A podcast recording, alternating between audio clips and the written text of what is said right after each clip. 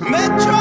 Metro! Metro! Yeah, yeah. Drinking dope turned me to a superhero, yeah.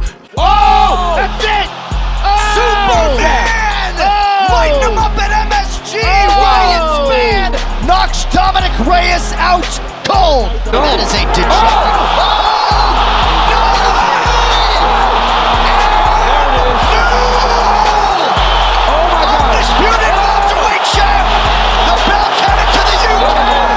It's time!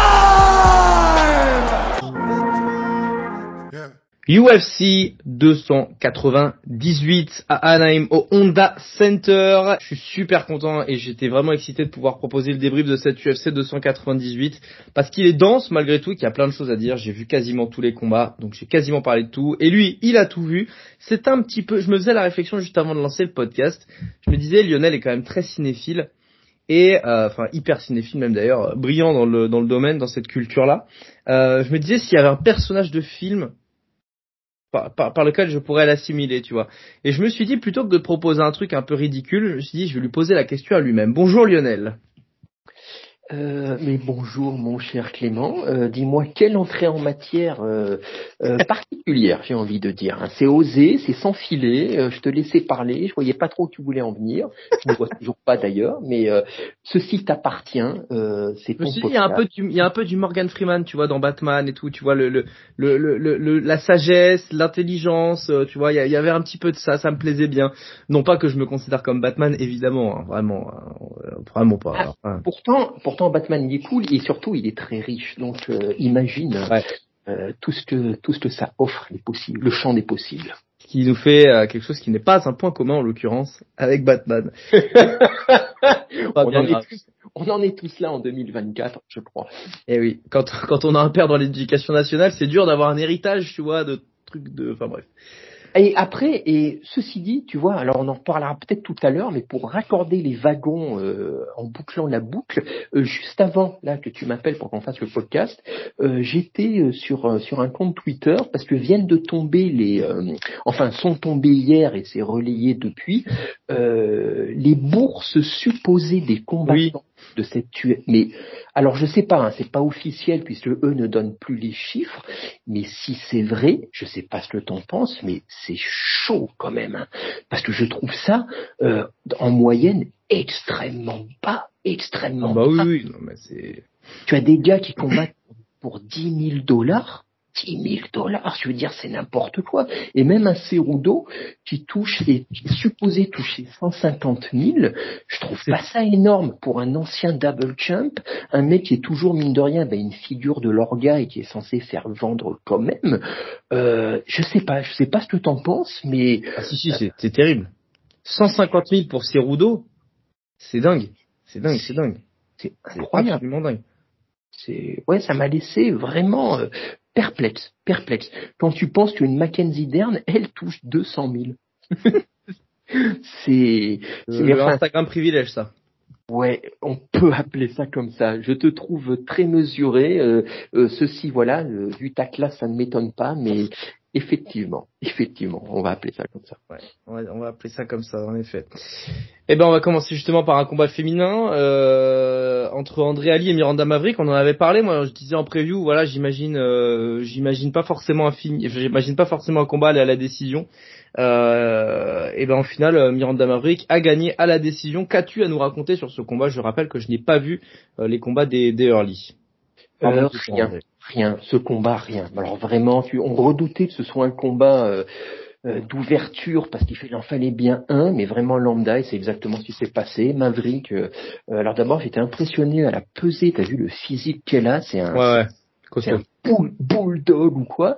Mais curieusement, celle qui m'a le plus impressionné à ce niveau-là, c'est André Ali, parce qu'elle est immense, immense, elle a une Mm. grande carcasse ou quoi, mais une carcasse dont elle ne fait rien. Et en fait, dans ce combat, elle a fait du lit, elle n'a rien fait. Elle a subi, en fait. Elle a subi pendant trois rounds. Et du coup, bah, elle a laissé Maverick s'installer, et Maverick a fait son combat. Voilà. Et puis, bah, on voit les euh, Maverick, qui, euh, elle a rien fait de génial, hein, mais tout ce qu'elle a fait, ça suffisait. 30-27 x 2, un 29-28. Ça résume assez bien euh, Mm. Ça résume assez bien, voilà, les hostilités. C'est rien passé de spécial. Et je pense que Lee, ça fait quatrième défaite de suite. Je pense qu'on peut lui dire au revoir. Elle a, elle a, elle a abordé comment ce combat? On disait qu'elle avait un avantage au sol. Ça s'est majoritairement passé debout. Comment? Oui, debout. Oui, oui, ça s'est passé debout, mais même au sol, Maverick a été, euh, euh, c'est, c'est, elle est tellement physique en fait que euh, euh, même là, si tu veux, elle n'a pas été débordée, mais surtout, moi, ce que j'ai trouvé, euh, vraiment pour résumer ce combat, c'est l'apathie de Lee. Tu vois, t'as l'impression que, euh, t'as l'impression qu'elle pourrait faire des choses, mais elle ne les fait pas. Voilà, vraiment, elle, subit, elle subit, euh, elle se, mais elle se révolte pas. Voilà, donc le combat est hmm. terminé. Tu attends encore qu'elle commence, en fait. Voilà, c'est très curieux. D'accord, ok. Ok, ok. Je, bah, écoute, ma foi, c'était plutôt attendu, hein, malgré tout. Oui, ouais, absolument. Ouais, mais tu te dis, la fille, elle est sur trois défaites consécutives. Elle sait que euh, si elle perd encore une fois, elle va sans doute euh, virer de l'orga. Tu te dis, tu sais, tu attends, euh, tu attends une révolte de sa part. Tu attends quelque chose. Tu attends qu'elle arrive le couteau entre les dents. Et en fait, pas du tout. C'est son métier. Il y a le paycheck aussi. Hein. Bon, bah voilà, tu payes. Ah tu ben as des dommages limités. Tu rentres chez toi. Bon, bah voilà, t'as ah, Écoute, alors pour le coup, tu crois pas si bien dire parce que j'ai vu passer un tweet juste après le combat ou à la fin du combat qui disait euh, un tweet d'un compte américain qui disait euh, on a l'impression que Lee n'est venu que pour le chèque et qui est rajouté et en fait quelque part c'est le cas vu que c'est son métier, tu vois. Mais voilà exactement un métier qu'elle fait sans passion. elle le fait. C'est quand même dingue.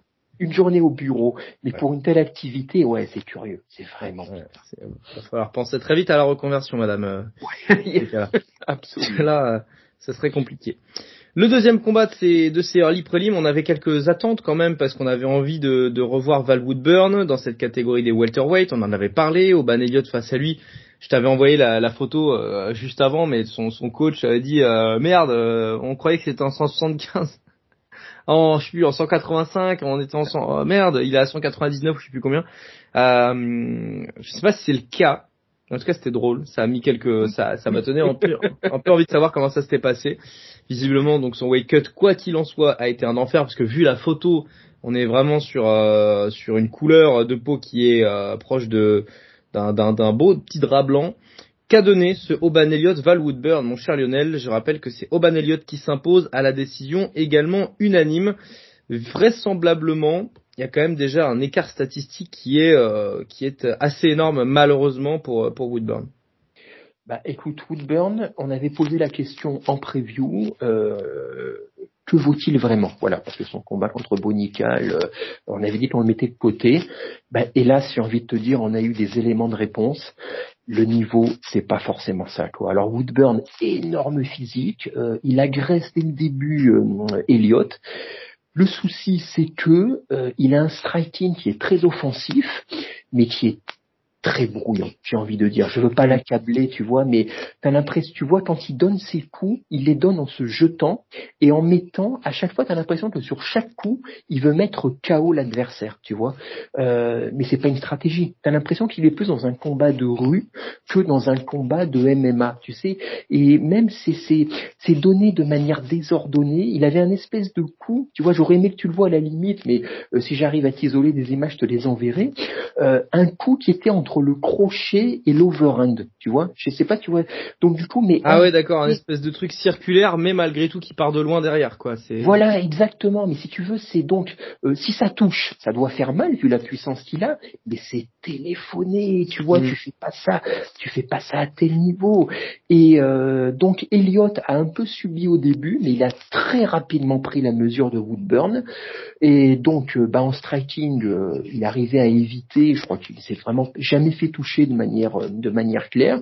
Et puis dès que c'est ensuite, dès que c'est allé au clinch, dès que c'est allé au sol, bah, Woodburn, euh, il y avait il y avait plus grand chose. Voilà. Et puis peu à peu, Elliott ben écoute, Elliott, il a construit sa victoire tranquillement, euh, euh, sans, sans frayeur, parce qu'il a très rapidement vu que il y avait tout simplement une différence de niveau, quoi. Voilà. Et vraiment, Woodburn, je sais pas où ils sont allés le chercher en fait. Tu vois, le gars est sympathique, il y a pas de souci, mais là, ça fait euh, après la déconvenue contre Nical, mais là, on l'a vu vraiment dans sur les trois rounds, on l'a vu, on l'a vu s'exprimer, si j'ai envie, j'ai envie de te dire, et il a pas, il a pas le niveau UFC, tout simplement. Voilà, vraiment sans être méchant, mais euh, peut-être qu'il est arrivé trop tôt, ou peut-être sur un malentendu, mais euh, ou bien s'il y reste, il va être cantonné au Fight Night, au prélim de Fight Night pour l'instant, parce que parce que c'est juste, c'est généreux, euh, c'est physique, mais c'est beaucoup trop limité, beaucoup trop limité. Et tant à Elliott, écoute à revoir. Voilà, à revoir parce que vraiment il, a bien, il a bien géré le truc, il a bien géré les moments où Woodburn, très agressif, aurait pu le coincer, mais il a réussi vraiment à temporiser, à jamais s'affoler. Voilà, euh, bah écoute, euh, une bonne petite victoire euh, qui n'est pas plus significative que ça, mais malgré tout, à voir pour la suite. D'accord, ok. Bah ouais, il a il a réussi ce qu'il voulait, hein, j'ai l'impression. Euh... Absolument, absolument. en plus, il, il, voulait rencontrer Bisping et euh, et euh, comment il s'appelle, Charles Sonnen. Visiblement, il l'a fait. Mm. Il a fait des photos avec les deux. Bon, bah, voilà, c'est une, bonne une, bonne journée pour lui, quoi. Ah, en bah, l'occurrence. Euh, euh, euh, Val Woodburn, parce que tu, tu, le, tu, tu, tu le demandais à demi-mot tout à l'heure, il vient d'une organisation qui s'appelle le Combat Night, euh, qui a l'air d'être une organisation américaine régionale euh, puisqu'il a combattu pour le dans le dans le dans le même pas c'est même pas en fait. Je pense que c'est Floridi ça doit être une organisation floridienne parce que visiblement il a combattu à, à Orlando et à Tallahassee. Je crois que c'est une ville euh... enfin, bref voilà. Je, je revérifierai après mais bon bref il, sort un peu de nulle part quand même quoi. Bah écoute, d'ici à ce qu'on apprenne qu'il combattait dans les arrière-cours euh, du voisin de Kimbo Slice, il n'y a pas très très loin. C'est c'est bien possible. Ouais, c'est en, en Floride, tu vois. Je, je l'avais je l'avais bien flairé. Donc euh, voilà, c'est une organisation floridienne. Donc euh, bref. À voir ou pas. Josh Kinlan, Danny Barlow pour ouvrir les euh, prélims de cette UFC 298. J'avais envie de voir Barlow. Je me suis un peu renseigné sur lui après la preview. J'ai j'ai vu quelques highlights et tout. Et il y a une il y a il y a un côté très athlétique, très sec sur son physique et athlétique dans ses dans l'exécution très rapide de ses mouvements qui pour des welterweight m'a plutôt impressionné. Euh, il y a un KO notamment sur un spinning, euh, un, spinning euh, kick, je crois, qui est, assez, qui est assez fou. Je vois qu'il gagne par KO. C'est le dernier combat que je n'ai pas vu. Euh, que peux-tu nous, nous, raconter sur cette victoire de Danny Barlow, donc qui reste invaincu, en l'occurrence 8 combats, 8 victoires? Bah écoute, la description que tu viens de faire, c'est exactement ce qu'il a montré. Quelqu'un de très athlétique, très explosif, euh, qui bosse un peu par euh, par un coup. Tu vois, il attend. Mm. Et de fait, au tout début du combat, euh, j'ai eu l'impression que euh, Josh Quinlan euh, je vais pas dire était meilleur, mais avait pris sa mesure parce que lui est beaucoup plus temporisé, lui est plus classique. Et je me suis dit que Barlow, euh, tu vois, avec son style un peu flashy, s'exposait trop. Notamment, il essayait, tu vois, des coups de genoux sautés, mais de manière un peu désordonnée. Et en fait, au bout d'un moment, assez rapidement, de fait, c'est commencé, euh, ces coups ont commencé à passer, tout simplement. Tu vois, le temps qu'il ajuste sa mire. Et si tu me permets cet oxymore, il a entrepris une euh, méthodique construction de démolition. C'est-à-dire, ça a commencé à passer, et peu à peu, on a senti Queenland qui euh, qui, qui s'effritait en fait, vraiment, tu vois, minute après minute. Et euh, Barlow a commencé à lui marcher dessus, et en fait, euh, bah, jusqu'à la, si tu veux, c'est pas un chaos net, c'était plus une une accumulation, si tu veux, tu vois, qui s'est vraiment déroulé jusqu'à ce que Quinlan en fait n'en puisse plus, tout simplement. Voilà, c'est vraiment. Mais ce que j'ai vu de Barlow euh, le combat était vraiment très plaisant pour le coup. Tu vois, les deux précédents étaient euh, vraiment dispensables. Celui-là, je l'ai trouvé euh, aussi parce que on avait eu les deux précédents qui étaient vraiment qui était pas terrible. Donc celui-là, celui-là, voilà, en opposition. Mais même, je l'ai trouvé vraiment, euh, euh, je l'ai trouvé très sympa, très sympa. Et de fait, euh, ça m'a, c'est un peu à l'image de cette carte qui est vraiment le narratif de cette carte. J'ai trouvé vraiment les early vraiment pas terribles, des prélims très sympas, la même carte de très haut niveau. Donc on a eu un crescendo qui était vraiment vraiment appréciable. Et voilà. Et celui-là, ben écoute, ouais, si tu si tu le vois pas, tu vas pas louper un des combats de l'année. Hein, attention, hein, mais Bien sûr. Euh, voilà, si tu veux voir, euh, si tu ouais, effectivement de Barlow, si jamais, euh, ouais, c'est à voir. C'est un petit, ça dure trop. Voilà, ça dure à peine deux rondes, un peu plus. Hmm. Je te dis, les, les highlights, les highlights de, de Barlow m'ont bien plu. Ouais, mais c'est, bah écoute, c'est exactement ça. Voilà, t'aurais pas pu mieux décrire le combat que tu n'as pas vu. Bah, c'est fort ça. ça c'est bah, c'est un c'est un métier monsieur. C'est un métier. Ouais voilà, je, je, suis le André Ali du, du podcast. non, tu te fais du mal. Non, non, non, non. Oui, je, je, je, refuse que tu, je, refuse. Pas de problème. Euh, Josh Kinlan d'ailleurs qui a le physique parfait pour euh, pour jouer Scorpion ou Sub-Zero dans Mortal Kombat. Hein. voilà. Mais c'est dommage parce que il, il a le visage de l'acteur Ouais, qui joue ouais. euh, qui joue Scorpion euh, plus jeune dans le dernier Mortal Kombat là qui est sorti il y a 2-3 ans. Je sais plus. Ouais, qui est pas terrible d'ailleurs, mais. Euh... Ouais, moi je kiffe, mais c'est voilà. Oui, En mais fait, ça, tu peux faire n'importe quoi, je vais aimer, donc euh, c'est pas. Voilà, c'est ça. Ça, ton, c'est ton côté gamer. Ouais, ça doit être ça, exactement. Zhang Mingyang contre Branson Ribeiro dans la catégorie des light heavyweight. Typiquement, c'est le genre de combat où je me dis, si les gens nous écoutent aussi parce qu'on propose preview débrief de l'ensemble de la carte, ce combat nous donne raison. non mais c'est vrai parce que on parle d'un mec, bah, je parlais du crash test tout à l'heure avec euh, les- l'espèce de métaphore tout ça là, mais est-ce que on pouvait être plus dans l'exactitude sur le scénario que ça ne l'a été? On a parlé factuellement des profils des deux, et les deux, ils se sont rentrés dedans comme des nions, et ça a pas duré longtemps, et quelque part c'est pas plus mal. Je, franchement, euh, et, et malgré tout, j'ai quand même pris une forme de plaisir parce que stylistiquement, les deux ne se ressemblaient pas trop.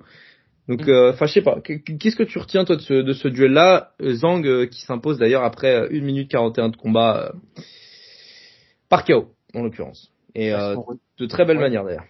Bah voilà, ce que j'allais te dire, ce qu'on retient, c'est le chaos même, j'ai envie de te dire, quoi, qui est vraiment spectaculaire, qui est propre.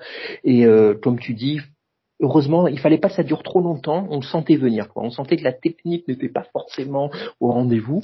Mais écoute, on demandait, sauf erreur, hein, mais euh, euh, en preview, on disait que c'était le genre de combat, on demandait, on attendait du divertissement, pas plus, on l'a Mm. Voilà, Ouais, vraiment, c'est, euh, voilà, c'est exactement ça. Écoute, euh, bah c'était parfait. Voilà, le, le- les prélims continuaient euh, sous les meilleurs auspices. euh, c'est le genre de combat, voilà, t'en attends rien. Que c'est ce qui pouvait arriver de mieux quelque part. Hmm, Bien sûr. Le, le, le combat, je retiens quand même le chaos. Alors évidemment, il est impressionnant parce que et tout, mais mais j'aime quand même plutôt bien la manière avec laquelle il le- il l'envoie. Alors juste avant, tu sais, il se plaint d'un supposé high poke. Je crois Mm. que c'est Mike Beltran, l'arbitre, qui dit euh, keep fighting. Et juste après, bon, il le dessoude hein, complètement. Mais euh, le premier, je sais pas si tu te souviens, le premier coup qu'on voit Zang, c'est un middle kick. Alors je sais pas, je sais pas si c'est parce que le micro était juste à côté, mais j'ai eu, j'avais l'impression qu'il lui avait brisé trois côtes au premier coup. Ça a fait un bruit qui, à titre personnel, m'a vraiment impressionné quoi. Ah bah surtout qu'il y avait peut-être, il y avait pas encore trop de monde dans la salle, Mm. mais c'est quelque chose de toute façon qu'on a remarqué que tu avais euh, euh, euh, épinglé depuis plusieurs events. L'UFC a fait euh, des progrès à ce niveau-là, et même je l'ai remarqué, tu as, tu l'as remarqué aussi dans la main carte, alors que la salle était pleine et les gens gueulaient, mais euh, on entend désormais vachement bien le bruit des Ouais. C'est Mm. très impressionnant. Voilà, Avoir des KO en Dolby Atmos, ça, ça envoie. hein. Ah ouais, non, non, mais c'est très immersif et vraiment pour le meilleur pour le coup. hein. Euh, Mm. Des fois, euh, des fois ils font des trucs je- on peut ne pas comprendre. Là, pour le coup, c'est vraiment, je trouve, une plus-value. Ouais. Le KO en gros de, de Zhang euh, c'est vraiment, j'ai presque envie de dire que c'est classique d'un d'une d'une- formation de bagarre. Jab, direct bras arrière, crochet bras avant. Mm. Très classique, hein. Très très classique. Mais Oui, Ribeiro oui. n'avait pas de garde, euh, il a, Ouais. voilà, c'était un peu le tour des deux côtés quoi. Absolument. Classique, mais bien fait. Et quand le classique est bien fait, ça devient du beau, j'ai envie de te Mm. dire.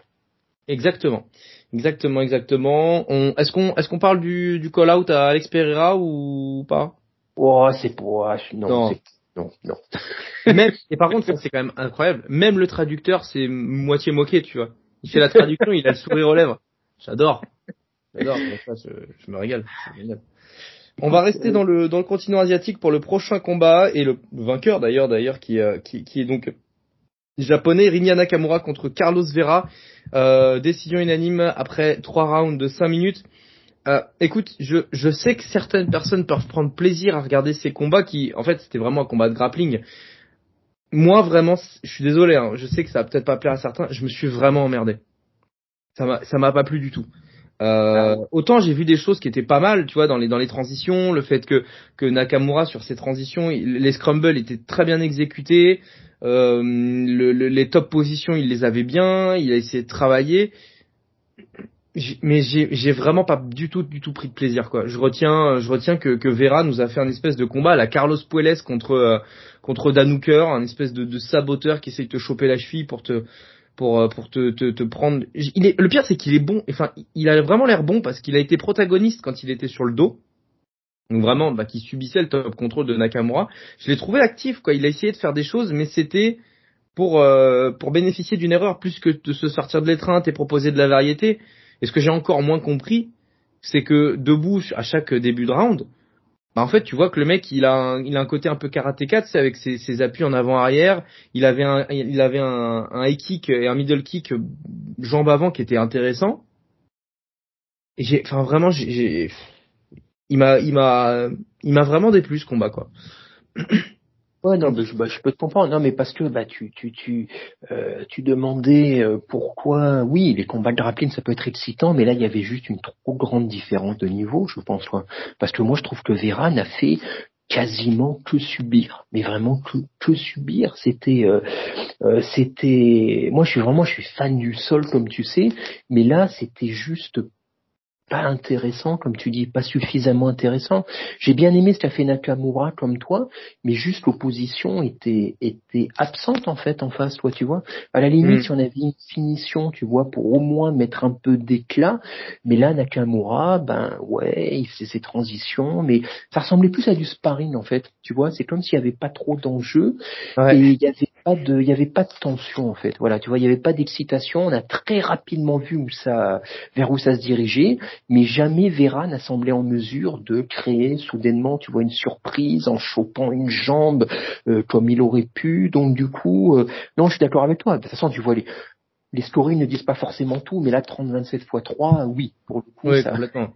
il y a qu'au début que Vera aurait pu au premier round, tu sais, parce que Nakamura à la base, je pense qu'il voulait pas forcément grappler et il voulait s'en sortir, euh, tu sais, quasiment en fuyant euh, à quatre pattes, tu vois, mais en essayant de, de, de se déplacer. Et en fait, Vera lui a, lui a chopé là. Il y a une clé de, de, de talon, je crois, qui est pas loin de passer. Ou en tout cas, qui semble plutôt, plutôt pas trop, trop mal parti. En fait, moi, il s'est dit OK. Ou alors ses coachs lui ont dit OK. Bon, il y a un danger à ce moment-là, c'est ce qu'il attend. Continue de grappler, scramble, scramble, scramble. Tu récupères des positions favorables et tu taffes. Mais il a pas vraiment tenté de soumission. C'était, c'était, c'était ouais, c'était vraiment pas terrible. Quoi. Non, absolument. non, non, il a, il a contrôlé. Voilà, il a contrôlé mm. pour, pour, se diriger vers une décision. Voilà, le, le, seul petite, la seule petite chose, euh, parce que voilà que je me suis toi-même dit en regardant le combat, et euh, c'est euh, quand même cette KT dont c'était chez les bantams. Mm. Ah, les gars, ils sont quand même, euh, même quand ils font un combat comme ça qui est pas forcément excitant, mais ils ont une, ils ont une vitesse d'exécution. Ouais explosivité dans leur game. Et on le verra plus tard dans la main card. C'est, c'est, je, je, continue à rester fan des lightweight ou quoi, mais cette KT quand même, ah, c'est, c'est, je me demande si c'est pas en train de devenir ma KT préférée parce que mm. pour la pour la versatilité et le et le physique euh, de ces combattants. Je, je de toute façon, on en a déjà parlé, mais il est pas, il est très possible que la, les la, la, catégorie des bantams soit la KT la plus MMA compatible en fait. Mm. absolument. Avec les phasers, même au niveau des lightweight, tu peux commencer quand même à avoir des mecs qui gazent vite. Moi, mm. j'ai, je, je, pense que c'est aussi porté par la densité de, la, de cette catégorie-là à l'UFC. Moi, je reste très fan des welter quand même. Euh, parce qu'il y a un truc de puissance brute aussi qui fait que ça peut se mm. désynchroniser à n'importe quel moment, que t'as quand même beaucoup moins en bantam. Faut vraiment être sur du striker pur, type euh, prime euh, prime Cody Garbrandt, tu vois, pour avoir des mecs comme mm. ça, mais mais c'est pas, c'est moins récurrent. Les welter, t'as quand même pas mal de mecs qui peuvent qui peuvent te qui peuvent te désynchroniser. Euh, c'est un peu c'est un peu euh, comment dire c'est un peu c'est un peu un amour euh, qui qui est mien mais objectivement je pense que ouais les bantam bantam c'est la c'est la catégorie parfaite t'as pas tu vois t'as pas un Josh Emmett en bantam pas le mec tu vois qui non mais c'est vrai ils ont c'est peut-être la catégorie ou en tout cas l'UFC les mecs sont les plus complets généralement tu vois oui, absolument. Mais si tu On en parlera tout à l'heure avec Mirab Cerudo qui en est un exemple euh, extraordinaire.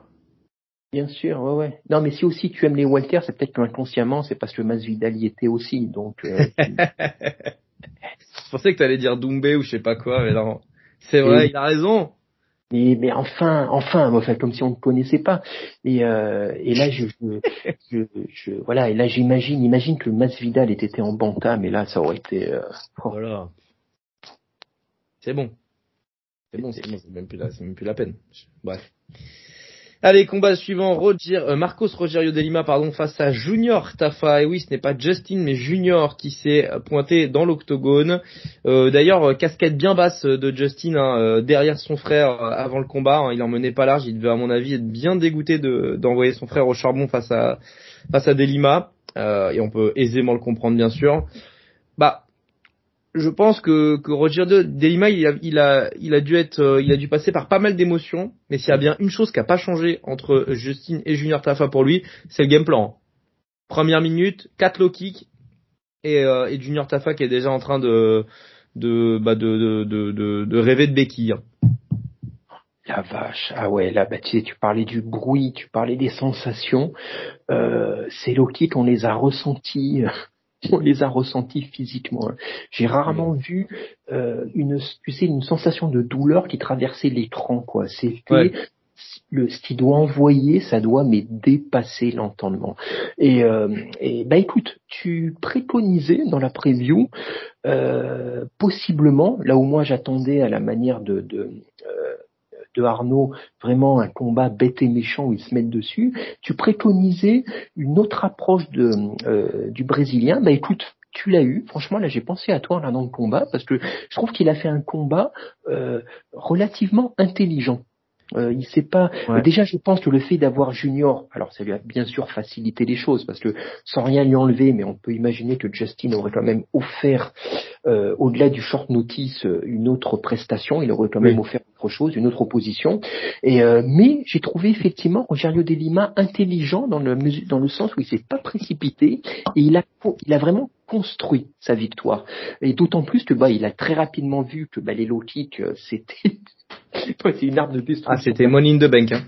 Oh là là. Mais vraiment, moi j'ai eu mal, euh, j'ai presque eu de la peine, on n'est pas habitué à avoir de la peine pour un Tafa, mais j'ai presque eu de la peine pour Junior, vraiment, parce que, euh, tu sais, moi j'étais même pas sûr qu'il retourne euh, au combat à la fin du round 1, parce que tu le voyais, euh, tu sais, il a eu du mal à s'asseoir, il, a, il arrivait plus à se relever, euh, bon, c'est pas le genre de mec qui abandonne, ni lui ni sa team, mais c'était une question de temps, voilà, hmm, vraiment, ça se voyait, mais j'ai été j'ai été relativement euh, euh, surpris en bien, voilà, vraiment par Rogerio De Lima, qui a vraiment qui a pas fait n'importe quoi et qui a euh, bah, qui a utilisé les armes qu'il avait à sa disposition. Il a pas fait n'importe quoi. Et écoute, voilà, je sais pas, on va pas dire qu'il va aller très haut ou quoi, mais, ah, il est âgé en plus. Hein.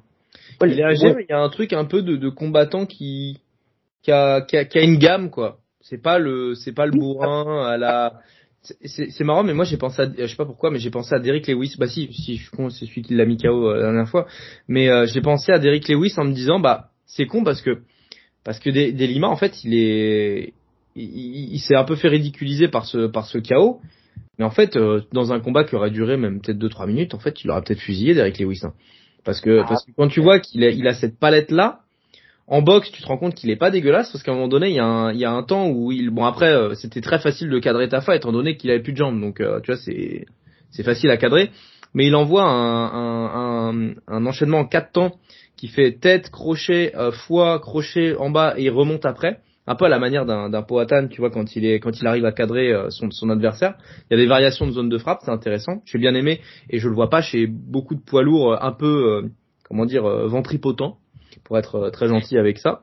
Euh, il y a la séquence où il l'amène au sol après avec une facilité déconcertante. Il y a le short notice qui plaide aussi pour ça évidemment.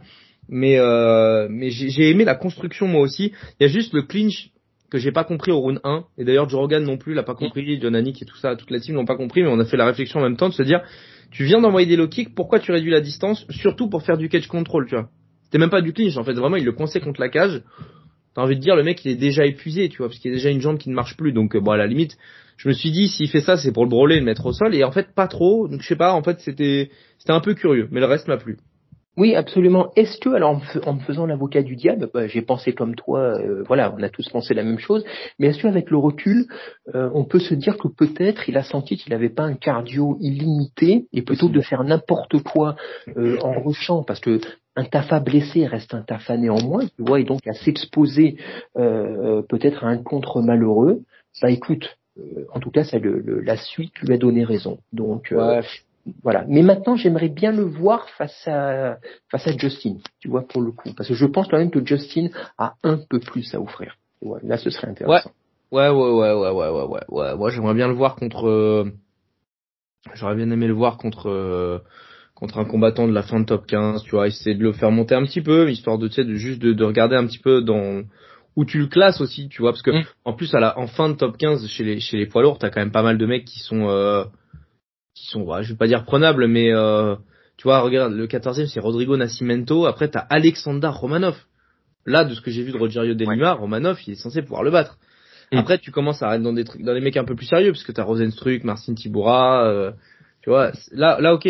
Mais moi, tu vois, si tu, si, si l'UFC essaye de faire monter avec de très grosses guillemets Rogerio De Lima, je me dis, bah écoute, pourquoi pas? Oui, non, non, il y a une, de toute façon, il y a une petite place, effectivement.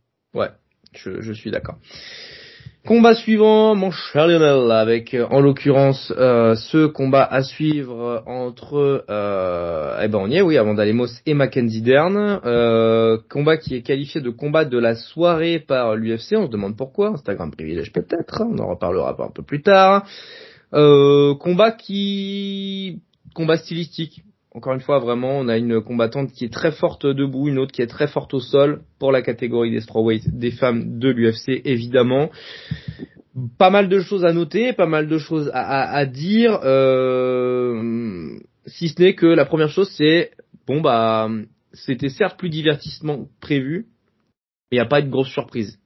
Euh, j'ai presque envie de, m'excuser du, du, fait que j'ai cru en une progression de la boxe de Dern tant elle nous a fait un premier round digne de Julia Dapena contre Amanda Nunes quand même. Elle a fait de la boxe, de la airbox, euh, c'était terrible. Ah, mais ce qui est génial, tu vois, tu parles de l'opposition de style. Ce qui est génial dans ce premier round, euh, tu l'as forcément noté, tu as euh, les, la première moitié du round, à la quasi seconde près, les deux premières minutes et demie, c'est Lemos qui fait, qui donne une leçon de striking à, à Voilà, vraiment, il joue avec elle ou quoi et a quasiment, mais vraiment pile Oui, elle l'emmène au sol, c'est vrai, je me suis fait la réflexion aussi. Bien joué. Elle l'emmène au sol, et là, ça devient un autre combat. Voilà. Et clairement, et de fait, tu te dis, moi, je me suis dit à la fin du round, comment tu le notes, ce round?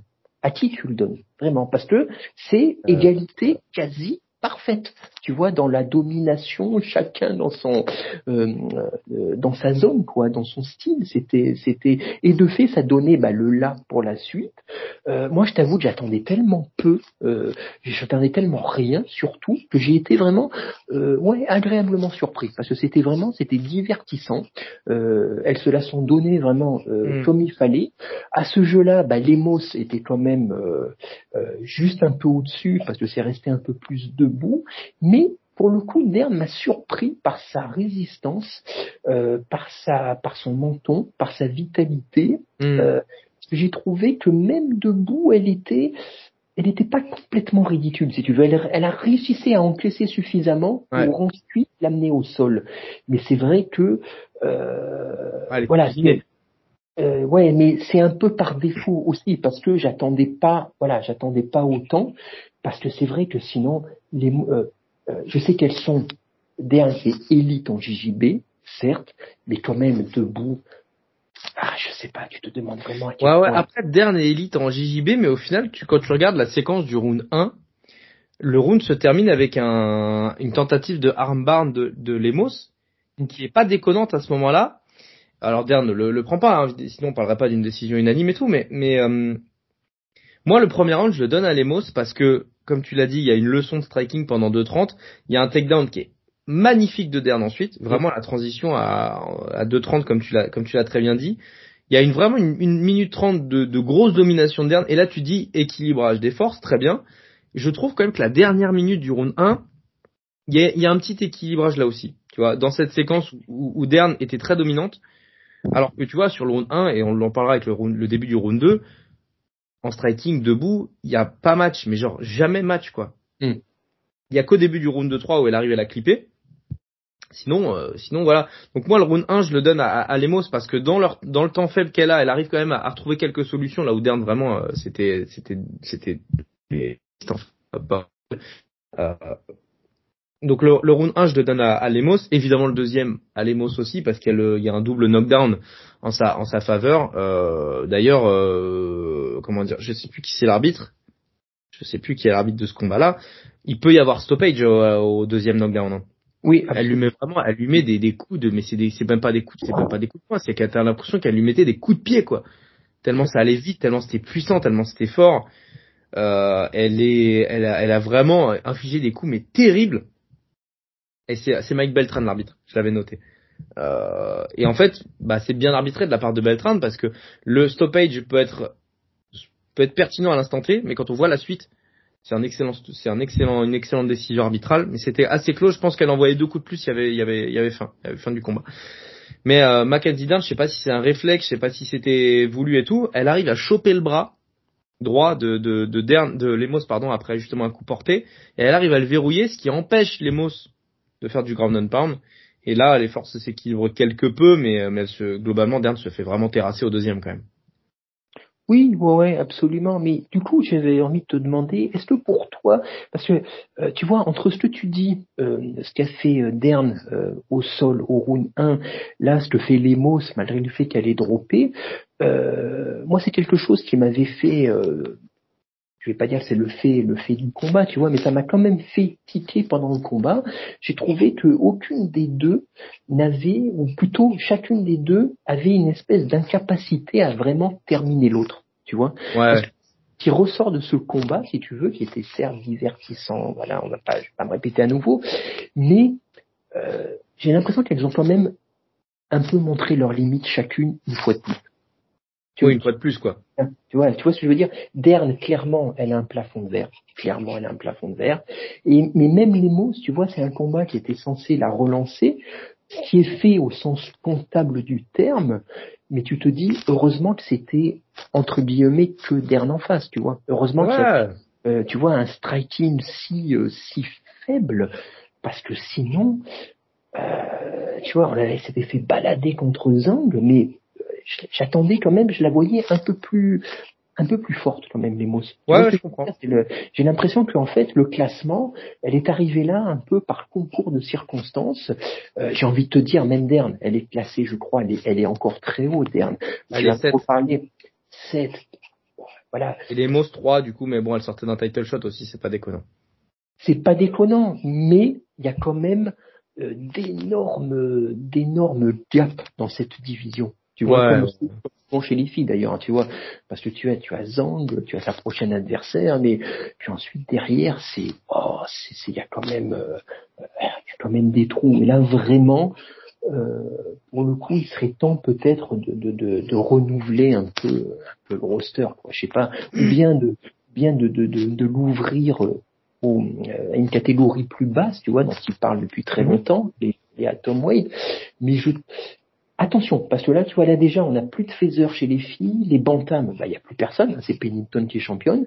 Les fly, pour l'instant, c'est ce qui marche le mieux, mais les stro, sans parler il y a quelques podcasts, pendant très longtemps, c'est resté la division de référence, et là, honnêtement, à part la championne, et une ou deux derrière, c'est pas glorieux. Non, c'est pas glorieux. C'est trop, c'est trop, trop incomplet, trop, ouais, ouais, non, non, c'est trop de failles complètement trop, et beaucoup trop unidimensionnel. Et là, mm. vraiment, ce combat-là l'a montré de manière presque caricaturale. Ouais. D'ailleurs, ouais, shout out euh, quand même à Dern parce que au bout de deux minutes de combat, euh, les low kicks qui envoyaient les mots en début de combat, euh, elle avait un 9, hein, Dern. Je sais pas si t'as fait gaffe, mm. mais ouais, ouais. Ah, elle était pas. Ouais. Au final, bah, elle a réussi à tenir avec ça. Donc franchement, j'avoue, s'il y a bien un truc qu'on a appris de Dern, c'est qu'elle avait quand même du menton et de la, ah, de, la vigueur et une croyance en elle qui est quand même. Ah, elle a la respectable tu as vu la façon dont elle harangue la foule et les mots à l'appel du troisième round, tu te dis bon bah tu peux lui reprocher des tas de choses, mais pas sa volonté. Hein. Là c'est. Ah non c'est clair. Non non mais c'est il faut le dire, je pense c'est important. Ouvrons la main card ensemble, mon cher Lionel, avec euh, cinq combats aussi denses les uns que les autres. À mon avis, on n'a pas fini, mais c'est pas plus mal parce qu'on a plein de choses à dire. Anthony Hernandez contre Roman Kopilov. On, voilà, on, a vanté les mérites et la virtuosité du striking de Kopilov en preview. On n'en a malheureusement pas vu grand chose euh, parce que bah, parce qu'Anthony Hernandez, moi je le dis et comme ça je vais aller très vite, je pense que avec son niveau, il a fait le combat parfait tout simplement. Euh, Kopilov envoie quelques kicks avec sa jambe gauche en début de combat. Euh, mais malgré tout, il y avait un truc de pression qui était mis par Hernandez qui faisait que Kopilov avait pas vraiment d'espace. On sait que Kopilov, sa grande force, et là où il est le meilleur, c'est quand il est ami, voire à longue distance. Et Hernandez, justement, il a tenté, sans forcément faire du clinch, de se rapprocher le plus possible, sans forcément envoyer des coups durs, mais de se rapprocher, d'empêcher Kopilov de, de prendre confiance, de délivrer, d'essayer d'avoir des coups forts. Et euh, bah il y, avait un bon cadrage d'une certaine manière d'Hernandez. De trois tentatives de takedown qui étaient plutôt bien euh, plutôt bien défendues quand même par Kopilov. Mais euh, mais quand tu vois le, combat et la, patience, mais l'action qu'a eu Hernandez, bah moi je, je voilà je pose tout et j'applaudis des deux mains parce que franchement je trouve qu'il a fait un super combat. Ouais, bah tu vois, non, mais je suis tout à fait d'accord. Ça m'a rappelé un petit peu dans la construction euh, ce que je t'ai dit de Barlow sur euh, George Quinlan, tu vois, peu à peu il s'est rapproché jusqu'à le cadrer et jusqu'à l'effriter et peu à peu jusqu'au chaos. Hernandez a fait la même chose, sauf que lui ça s'est terminé par une soumission, tu vois. Mais mm. au début, quand je l'ai vu, tu sais, au début il prenait des coups, il, s'est pris des coups pour se rapprocher peu à peu. Et moi je pensais, parce que bah j'étais, voilà, on l'avait compris en preview, moi j'étais plutôt du côté de Kopilov que j'aime bien ou quoi, et euh, dans les premiers échanges, tu vois, dans la de, la moitié du premier round, on, va dire, euh, j'ai pensé qu'Hernandez allait, euh, c'était un peu suicidaire, tu vois, sa façon d'avancer ou quoi. Je mm. pensais que Kopilov était trop, euh, trop mesuré, trop précis, qu'il allait construire sa victoire. Et en fait, c'est exactement le contraire qui s'est passé. J'ai l'impression que le fait de mettre la pression sur Kopilov, ça l'a un peu déstabilisé, ou en tout cas, enfin, c'est difficile à dire parce qu'il montre rien, mais ça l'a empêché de s'installer dans son combat, tu vois. Et Hernandez, il a fait exactement ce qu'il fallait faire, c'est-à-dire euh, bah, le genre de combattants métronomiques comme Kopilov, il faut les déranger, il faut les perturber. Mm. C'est exactement ce qu'il a fait. De manière pas forcément orthodoxe, euh, même de manière, tu sais, il faisait un peu de cinéma, il faisait des grimaces et tout, et, euh, et euh, mais en fait sans forcément déranger Kopilov, mais en tout cas ça l'empêchait vraiment d'installer son rythme. Et Hernandez a réussi à le dérégler, à le dérégler, et euh, en revenant au charbon, tu sais, parce que Kopilov, comme tu l'as dit, il a très bien défendu un premier takedown, deux, trois, mais au bout d'un moment c'est passé. Et tu sentais Hernandez, tu sais, qui peu à peu entrait, il, il, a fait une espèce de faille qu'il élargissait peu à peu, peu à peu, peu à peu, euh, jusqu'à bah, jusqu'à réussir à lui prendre le dos. Et même là, il l'a fait de manière intelligente, je trouve, parce que tu vois sa soumission, elle passe pas, puis elle le nec tremble, tu dis ça va y aller, ah puis finalement non, puis si, puis non, puis si, puis peu à peu, peu à peu, il s'est resserré.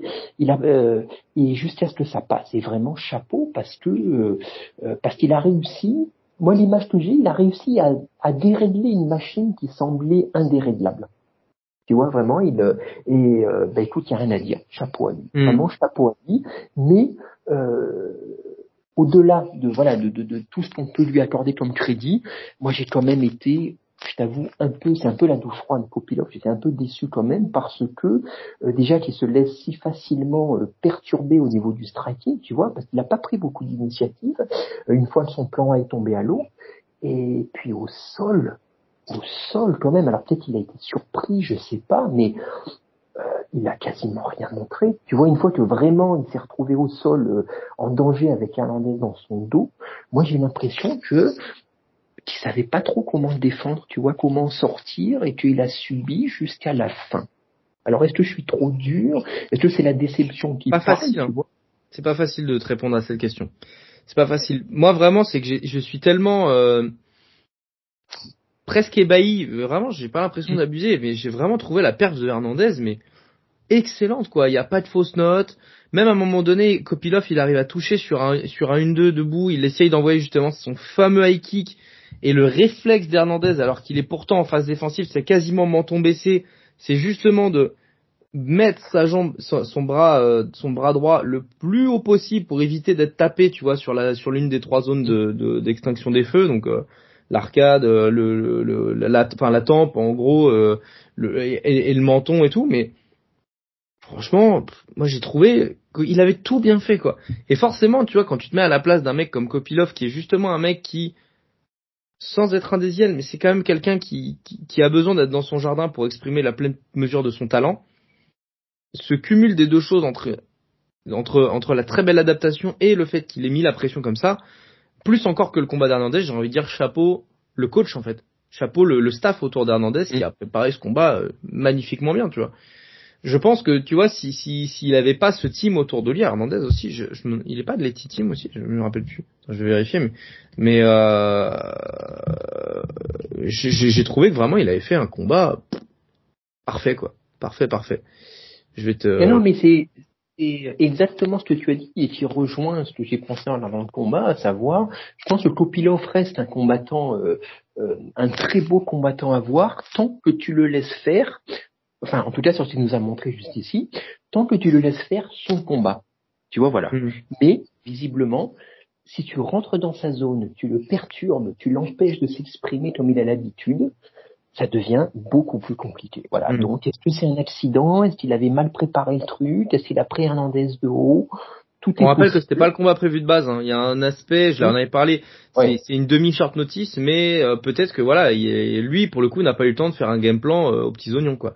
En l'occurrence, euh, Anthony Hernandez, pardon, il fait partie de la MMA Gold Fight Team, dans lesquels sont passés notamment euh, Fabricio Guerrero, sont passés euh, Max Griffin, André Ali en fait partie également, et, et Aspen Ladd, voilà pour les combattants les, plus connus qui sont passés qui sont passés par là. Oh oui, bah écoute, ben avoir avoir Kopilov voilà pour le prochain combat, qu'il a fait des ajustements. Et écoute, ben Hernandez, ben on va suivre surtout. Ah bah moi j'ai envie de voir. Hein. Voilà, dans cette KT des middle qui, bah, on en a longuement parlé en preview. Euh, euh, s'il y a bien une KT avec les, les, la heavyweight, on va dire, qui te permet de, de, de, de brûler les étapes, euh, bah, c'est celle-ci. Ouais. Moi j'ai envie de le voir contre Paul Craig. J'ai envie de le voir contre. contre tu vois. C'est intéressant, ah ouais. ouais. Le, le combat me plairait bien. Ouais, les deux cinglés euh, entre eux, ouais, ça pourrait être. Euh... Bah, ouais, Hernandez pour le coup est pas est pas est pas cinglé, mais euh, Kopilov ayant un truc de zone de confort comme Paul Craig, euh, tu vois. Euh... Ouais, mais Kopilov, euh, Hernandez, tu le sens très provocateur. Tu sais, très provocateur, très rentre dedans, très. je pense qu'au niveau des, des personnalités, ça pourrait faire des étincelles, comme on dit. C'est vrai, c'est vrai, c'est vrai, c'est vrai, c'est vrai. Bon bah est-ce qu'on passerait pas au, au moment Nutella de ce podcast Lionel? Oh là là, attends, là je sors, hop, je sors le pot, je ah, vais euh, en mettre plein partout. Ah là là, sortez, sortez votre meilleur pâté, votre meilleur vin blanc, votre meilleur pot de cornichon parce que là on ouvre le Merab Jalishvili contre Henri Cerudo. Euh, de mon vivant, en tout cas de, de suiveurs de MMA, de fans et tout, il faudrait peut-être que j'ai un peu plus de recul, mais je pense que c'est un des combats que j'ai le plus kiffé. Sincèrement. Je l'ai, je l'ai aimé de la première à la dernière seconde ce combat. Euh, j'ai aimé la construction de Merab, j'ai aimé le premier round de Cerudo et je me suis vraiment dit, j'ai pris une note dans mon dans mon téléphone, tu vois, à la fin du premier round, je me suis dit, c'est con parce que si Cerudo perd, on est quand même sur l'un des plus beaux retours de layoff ever, mais il y a quand même deux défaites. C'est quand mm. même affreux. Enfin, je veux dire, tu vois que c'est Rodo, il fait un, mais le mec a pris ça, mais tellement au sérieux, quoi. Son premier round, le mec, il est focus. Euh, Merab, il aurait pu faire du jonglage devant lui, il aurait pu lui sortir des vannes à la Dev Chapelle que l'autre, il aurait même pas rigolé, quoi. Tellement il était focus. Et bon, voilà, on a, on a, un, on a un superbe combat à, raconter. Euh, là, c'est pareil, tu vois, c'est tellement dense que c'est difficile d'avoir. Euh, moi, sans mes notes, là, je serais perdu. Je te dirais juste c'est incroyable. Euh, combat suivant.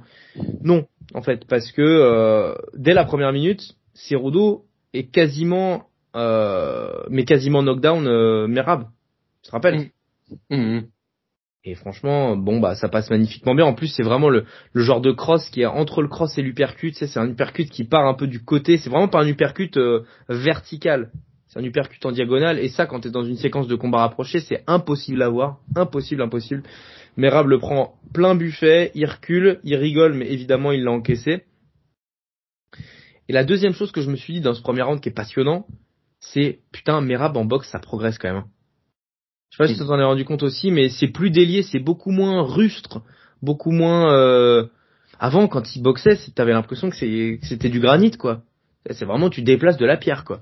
Là, non, il y a un truc, il y a, y a, un peu plus de, il y, y a, un peu plus d'esthétisme, il y a un peu plus donc de précision aussi, évidemment. Quel bordel, quoi. Quel bordel.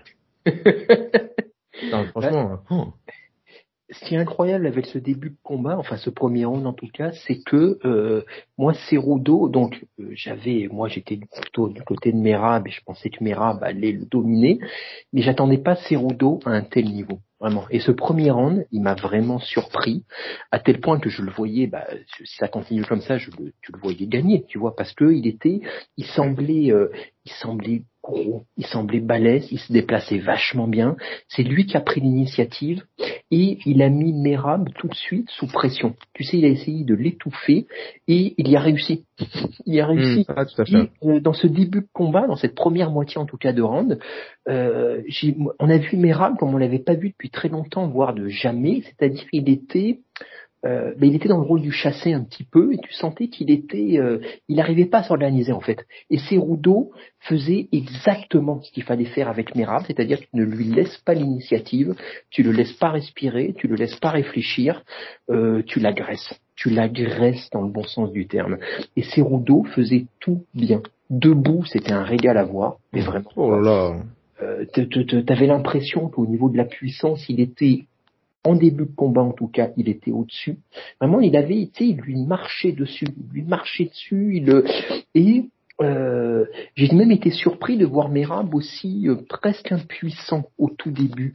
Mais quelque part, ce qui n'en rend que plus admirable, ce qui s'est passé par la suite. Tu mm. vois, parce que le, la folie de ce combat, c'est aussi, euh, c'est aussi le narratif où vraiment tu as Cerudo qui arrive en conquérant, et Merab qui peu à peu reprend le dessus euh, euh, euh, jusqu'à totalement renverser.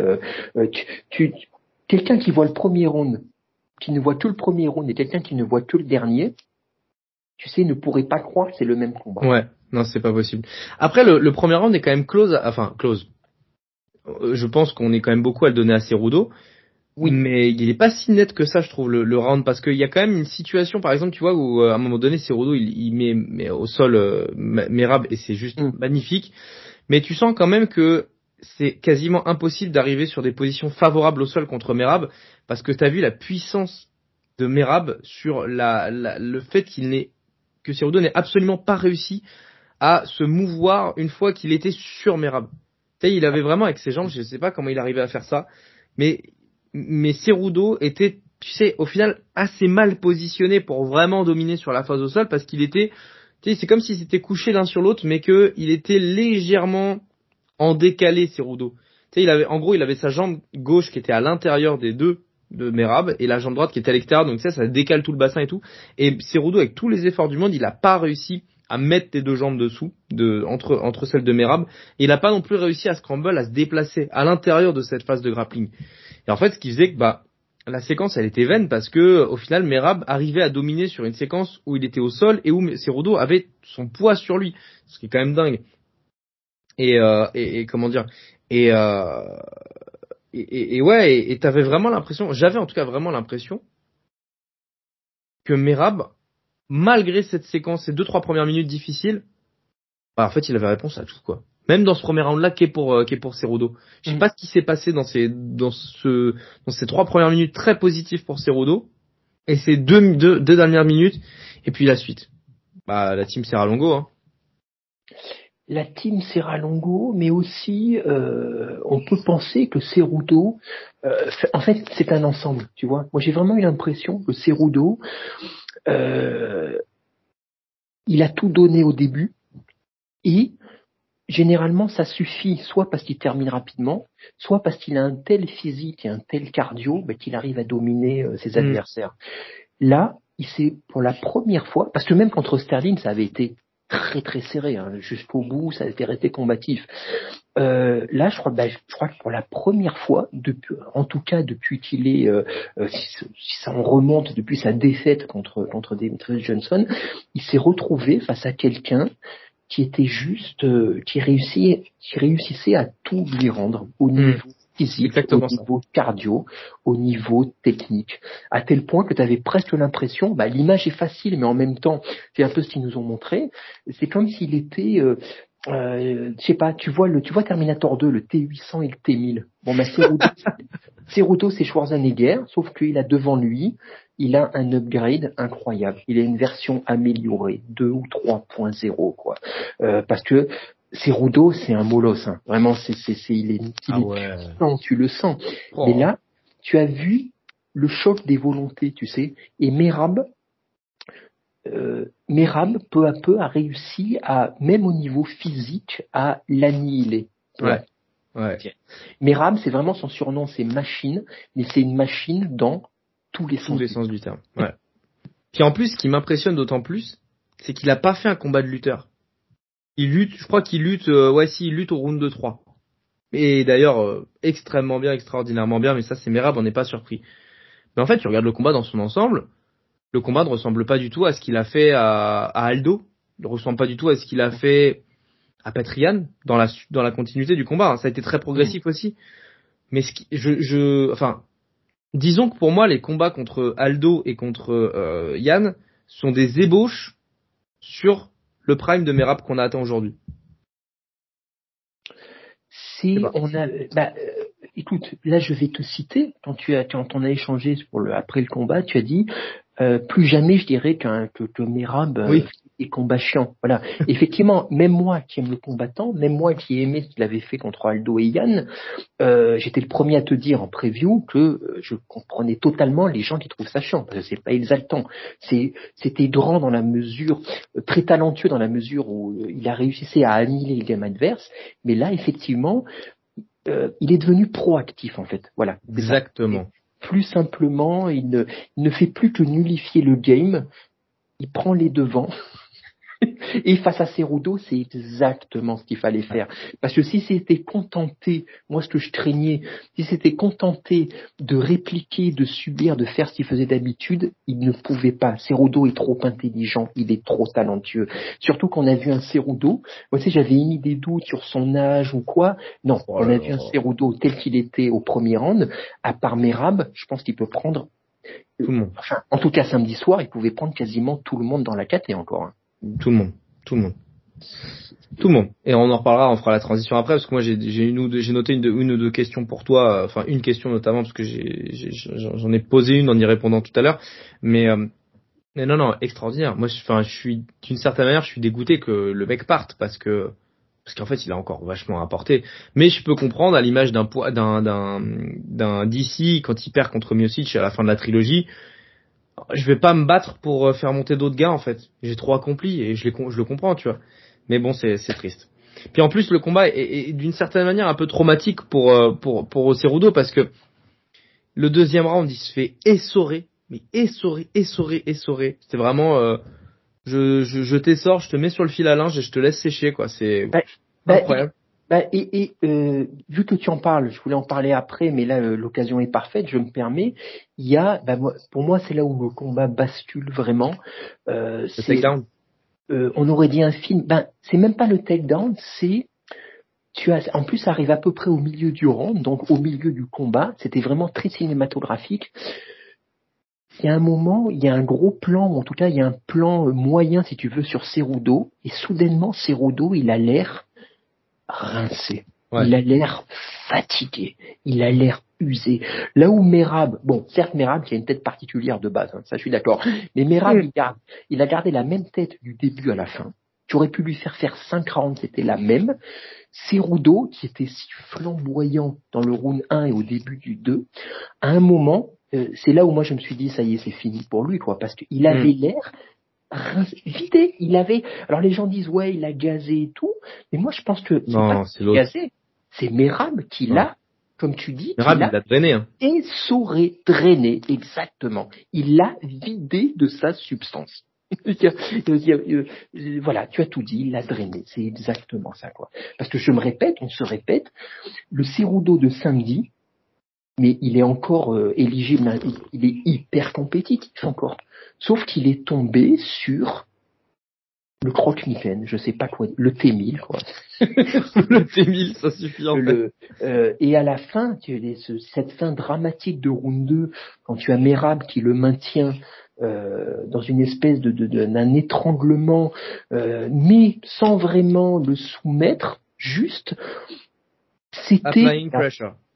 Ah, mais ouais, c'est ça. Mais c'était, tu vois, c'était pas et en plus, je trouve que Merab, il est toujours resté du bon côté. Et après, on va en parler dans le round 3. Mm.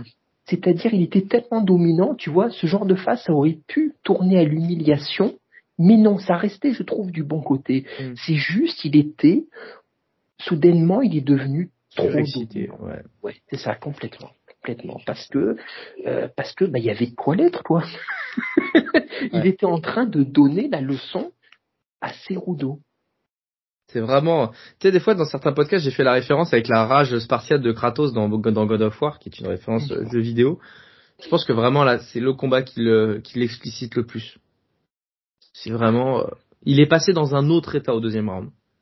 Un état de, tu sais, en plus, on, on en a vu plein des combattants qui surexcités font n'importe quoi. Mm. qui commencent à être vocaux, qui commencent à, à faire des gestes, non, non, je t'ai pas touché, tu m'as pas touché, alors qu'on sait très bien que si, qui commencent à, faire des, des, des, trucs mais qui n'ont aucun sens, et lui, Merab, il est surexcité, mais ça le rend plus intelligent, plus, je sais pas, plus, plus élusif, plus, plus, euh, plus compétent presque.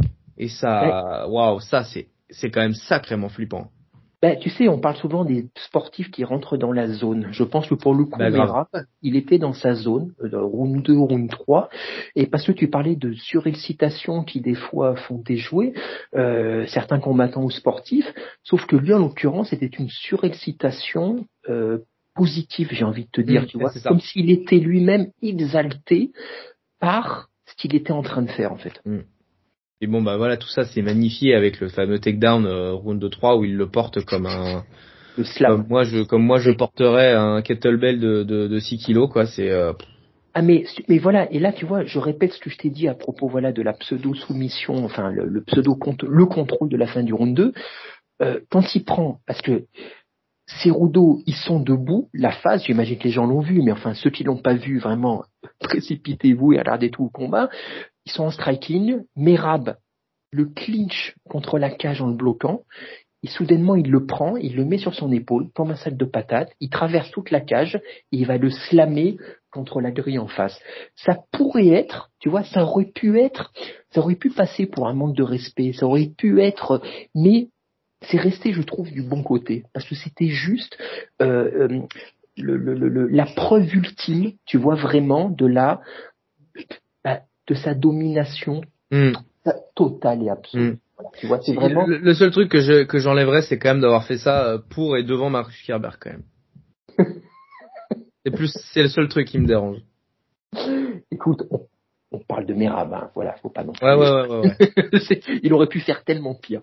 Mais euh, le fait qu'on parle d'intelligence dans la cage je vais dire intelligence globale. Hein. vous l'aurez compris, hein, chers auditeurs. C'est voilà, c'est c'est c'est Merab. Mais euh, c'est un monde en soi. Mais euh, mais et puis faire ça, c'est Rudo. Mais faire ça, c'est Rudo. en fait. Et là, c'était vraiment, tu vois, la virgule, euh, voilà, le point final quelque la part. qui fait déborder le vase, quoi. Ah, mais complètement. Et Cerudo, tu vois, ça fait partie, on en parle quelquefois dans les podcasts, euh, euh, soudainement, Cerudo est redevenu humain, tu vois. On avait presque, presque de la peine pour lui, tu sais. Et moi, j'avais pas envie qu'il soit soumis, tu sais, parce que c'est quand même Cerudo, il méritait de terminer le combat. Surtout si tu vous l'as montré, il a été quand même compétitif. Mais juste, voilà, c'était juste, il avait en face de lui euh, un extraterrestre. Je pense que ah Il a même pas essayé de le finir, mais Rabin. Tu regardes, il n'y a pas de tentative de soumission. Bah à la fin, ça s'est quand même beaucoup passé au sol et tout. Euh, euh, Non, mais c'était juste du contrôle, de la maîtrise, du, du mais puissance exponentielle. Voilà, tellement c'était. on peut pas dire qu'il a contrôlé et maîtrisé ses rouleaux. Il l'a, il l'a contrôlé avec un grand C, quoi.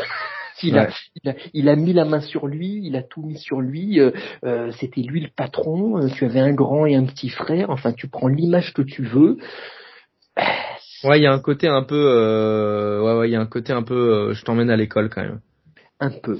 Un Ce qui est fou d'ailleurs parce que parce que c'est Rudo, c'est le prof principal quoi c'est le prof principal. Et puis surtout juste on, se répète mais juste il a montré dans le round 1 ah c'est-à-dire il y a eu euh, le narratif tout est incroyable dans ce combat. C'est non seulement la technique la tactique le physique le cardio des deux mais le narratif en plus.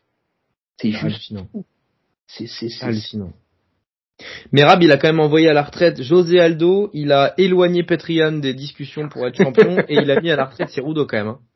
Non mais ce qui est incroyable, tu sais quoi, c'est que on parlait, tu sais quand avait été annoncé le, tu l'avais annoncé en plus en direct dans un podcast qu'on faisait, euh, quand a été annoncé le combat entre O'Malley et Vera pour le titre, tout de suite mm. on s'est dit, tu avais dit, putain Merab il est encore mis de côté ou quoi, et soudainement juste avant, quand ils ont fait leur entrée, juste avant le début du combat, je me suis dit ah putain c'est vraiment le combat piège pour Merab, s'il perd, mais c'est vraiment le poissard quoi. Tu mm. vois le mec, il, le mec il, il essort tout le monde, il mériterait euh, euh, d'avoir un title shot. Si ça se trouve il va perdre, il l'aura jamais. Et le gars non, imperturbable, c'est pas grave. Allez bim, un nouveau. Je vais froisser celui qui a, celui qui a voulu froisser mon pote. Exactement. Euh, un nouveau, un nouveau Jambo à la retraite, c'est pas grave. euh, Mettez-moi un autre, je ferai la même chose tant que j'aurai pas mon title shot. Ah, qu'est-ce que tu, qu'est-ce que tu veux faire? Puis là, en plus, en l'état, évidemment, on est, on est bercé par la, la, la, l'extraordinaire performance de Merab, mais dans la KT, je ne vois personne qui peut le battre. De surcroît, pas au Malais, quoi. Alors qu'il a, enfin, c'est vraiment l'annihilateur de génie en fait. Euh... Enfin, ouais, c'est un double sens. C'est un annihilateur génial, mais c'est le mec qui a annihilé les génies aussi. Comme il a annihilé José Aldo, comme il a annihilé Cerudo qui sont des génies d'une certaine manière. Et euh, tu vois, enfin, enfin bref, on en parlera quand ça sera en place, parce que moi, à mon avis, Omalé va battre Vera, mais bon. Mais et absolument, mais surtout qu'à chaque fois, comme tu dis, il upgrade. Tu vois, s'il l'a fait contre Aldo, c'était de la lutte bête et méchante, intelligente, mais euh, voilà, il n'avait pas cherché euh, à faire plus qu'il n'en faut. Petroyan, tu as déjà vu des améliorations. Déjà, c'est sur cinq rounds. Il avait un peu boxé aussi. Il avait construit sa victoire de manière un peu plus élaborée. Et là, s'il l'a fait contre Cerudo, alors je sais que c'est un terme ultra galvaudé qu'on n'aime pas utiliser, mais s'il y a bien un combat où le terme masterclass peut être utilisé, ouais. c'est celui-ci. Voilà. Et moi, j'ai envie de te dire, tu dis qu'il rentre dans son prime, je suis tout à fait d'accord. Voilà, je suis impatient, que ce soit au Malais ou n'importe qui, je suis impatient de voir, tu vois, au-delà même du title shot ou de l'adversaire, juste voir ce qu'il va nous proposer désormais en plus, tu vois, ou, ou s'il va continuer sur un tel rythme, un tel niveau. Maintenant, j'ai juste envie de voir Merab combattre. Ouais, je, bah voilà, pareil. Là, franchement, j'avoue, j'ai pas, j'ai pas, j'ai pas, j'ai pas grand chose à, rajouter. Je pense qu'on a été suffisamment exhaustif d'ailleurs sur sur euh, sur ce combat, si ce n'est bah bravo, merci Merab et bravo, merci Henri aussi parce que pour des raisons différentes, euh, je pense qu'il faut remercier les deux. Ah bah, euh, sur la forme. Il faut les deux pour faire un combat. Il faut. Absolument. Voilà. Absolument. Voilà, vraiment, c'est, non, non, vraiment. et les gens l'auront compris c'est bien évidemment notre Fight of the Night. Évidemment, évidemment. Des bonus pour les deux, s'il vous plaît.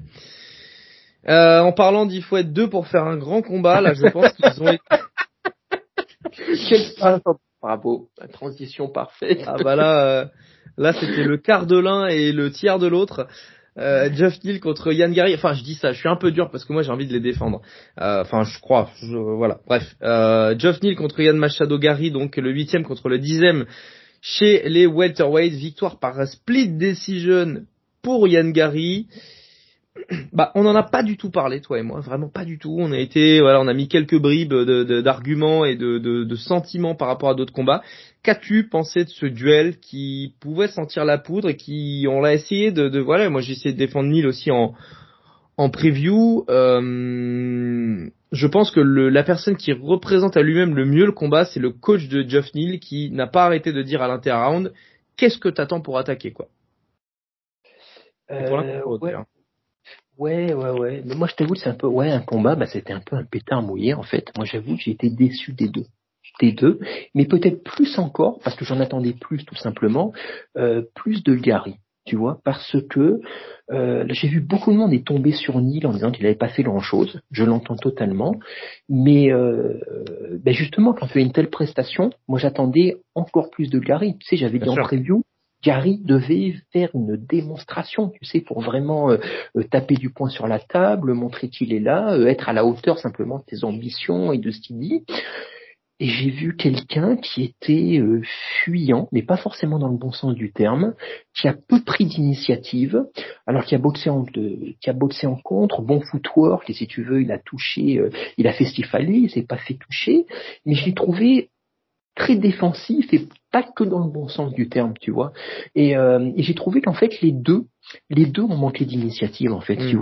Vois. Il, j'attendais quelque chose de beaucoup plus agressif, beaucoup plus brutal, bah, euh, du Geoff quoi. Ce qu'il fait quand il est euh, euh, quand il est dans un bon soir. Mais là, je sais pas. Et bon, il devait se méfier de Gary, bien sûr. Mais quand on voit ça proposer Gary en face, tu vois, c'est toujours facile, hein, bien sûr, de le dire de, de, devant l'écran.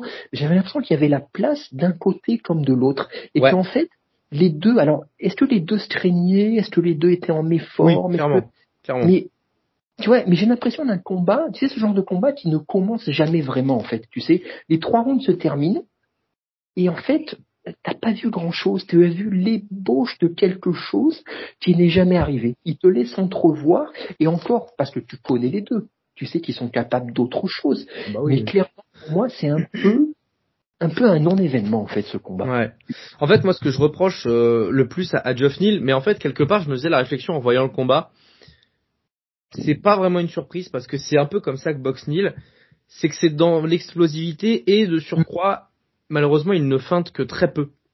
Mm. Pas un mec, tu vois, qui va, qui va, qui va faire des, comme Gary le fait d'ailleurs et comme d'autres welter le font dans la KT. Exemple extraordinaire, Léon Edwards évidemment. Mais euh, mais Neil vraiment c'est le gars, il va te boxer en contre ou alors s'il doit avancer, il te saute dessus, il t'en met trois et puis il essaie de te de te, tu sais c'est même pas de te de te cadrer, c'est qu'il te force à te mettre un espèce de coup de coup de de, de dos dans la cage et après le mec te martèle. Le problème c'est que Gary se déplace trop bien en fait. Hmm. Donc Neil a été impuissant parce que Gary euh, à la, je reparlerai tout à l'heure des déplacements avant-arrière, mais Gary se déplaçait beaucoup latéralement, et avec sa taille et son physique qui est quand même assez extraordinaire pour la KT, tu...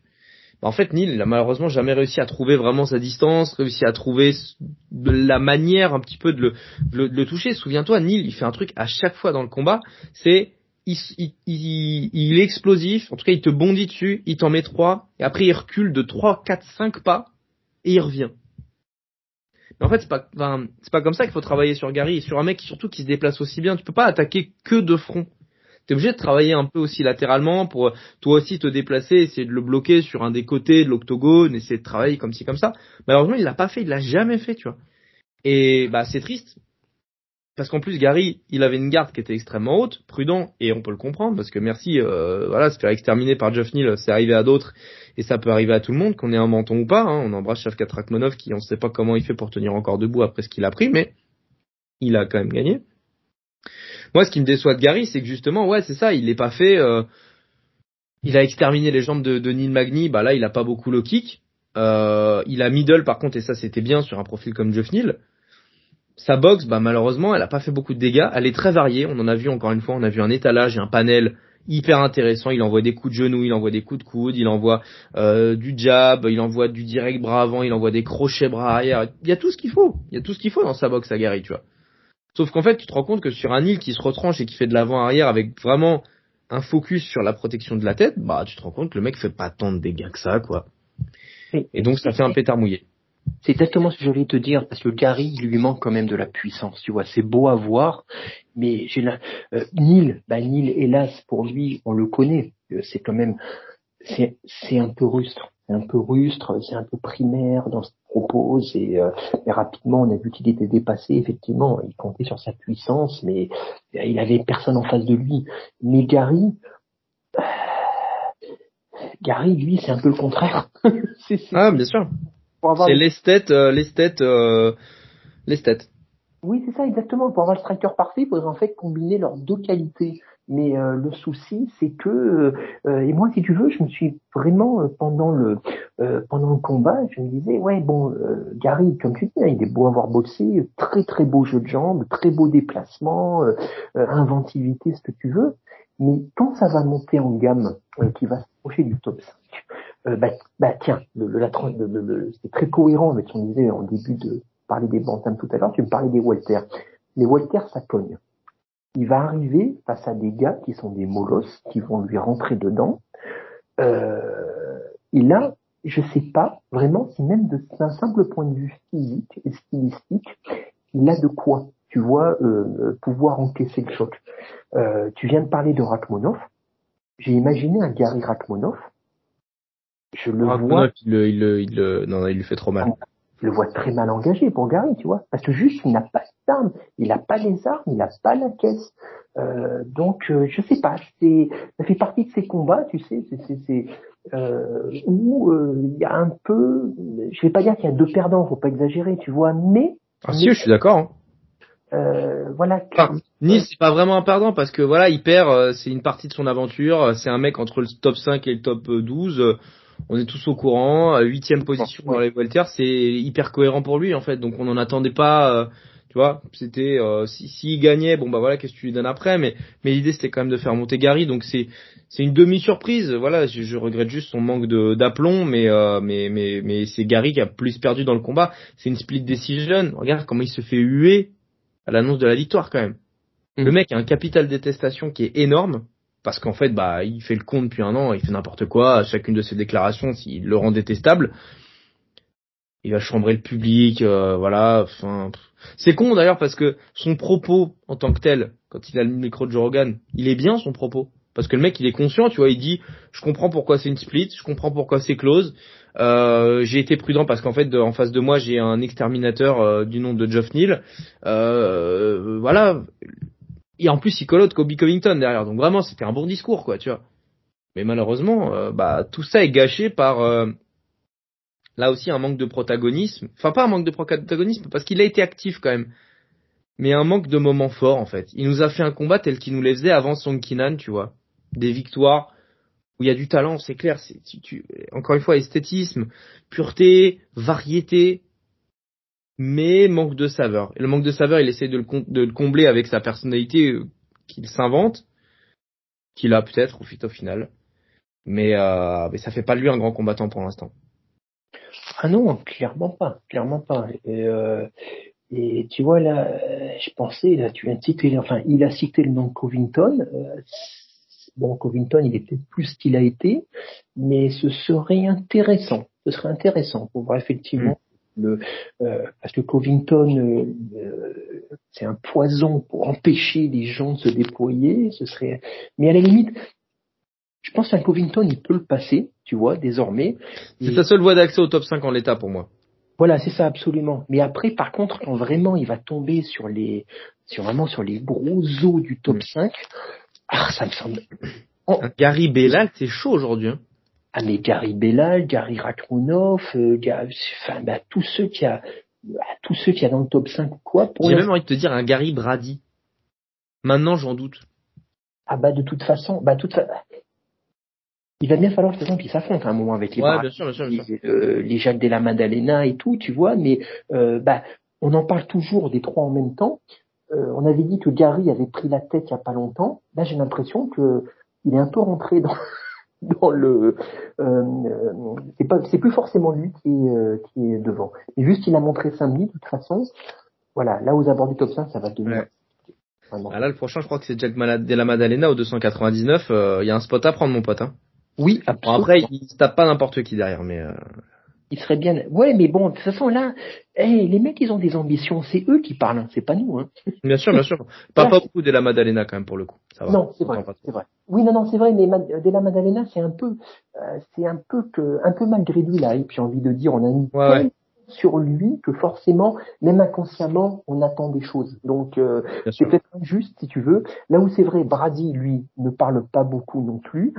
Euh, Gary serait bien inspiré peut-être juste euh, je sais que je demande souvent, tu vois, j'ai un côté bisounours, mais je me demande, ces mecs-là, tu sais, je sais pas, certes, eux, ils sont ce qu'ils sont, mais ils sont pas bien entourés non plus, tu vois, parce que Gary, honnêtement, tu es sa femme, tu es, tu es sa team, sa famille, ses potes.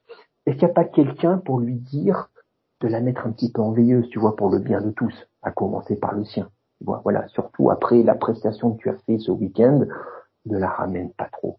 Fais-toi un peu oublier. Voilà, travaille, et puis euh, on verra plus tard. Ouais, je, je ne suis, euh, je suis on ne peut plus d'accord. On peut passer à autre chose à mon avis? Oui, absolument. Sur le combat manquait de relief, donc euh, reprenons justement la côte vers euh, les, les cols les plus élevés de, ce, de cette UFC 298. En tout cas, moi c'est un combat que j'ai kiffé aussi. Robert Whittaker contre Paolo Costa Borrachin qui est de retour. Ça y est, il a fallu qu'il foute les pieds dans l'octogone pour me dire ça y est, c'est réel, il est là. c'est vrai, c'est c'était pas attends, même je me rappelle dans la prévue avoir dit pour l'instant il est là. Donc euh, voilà, il est là. Le 3 contre le 6.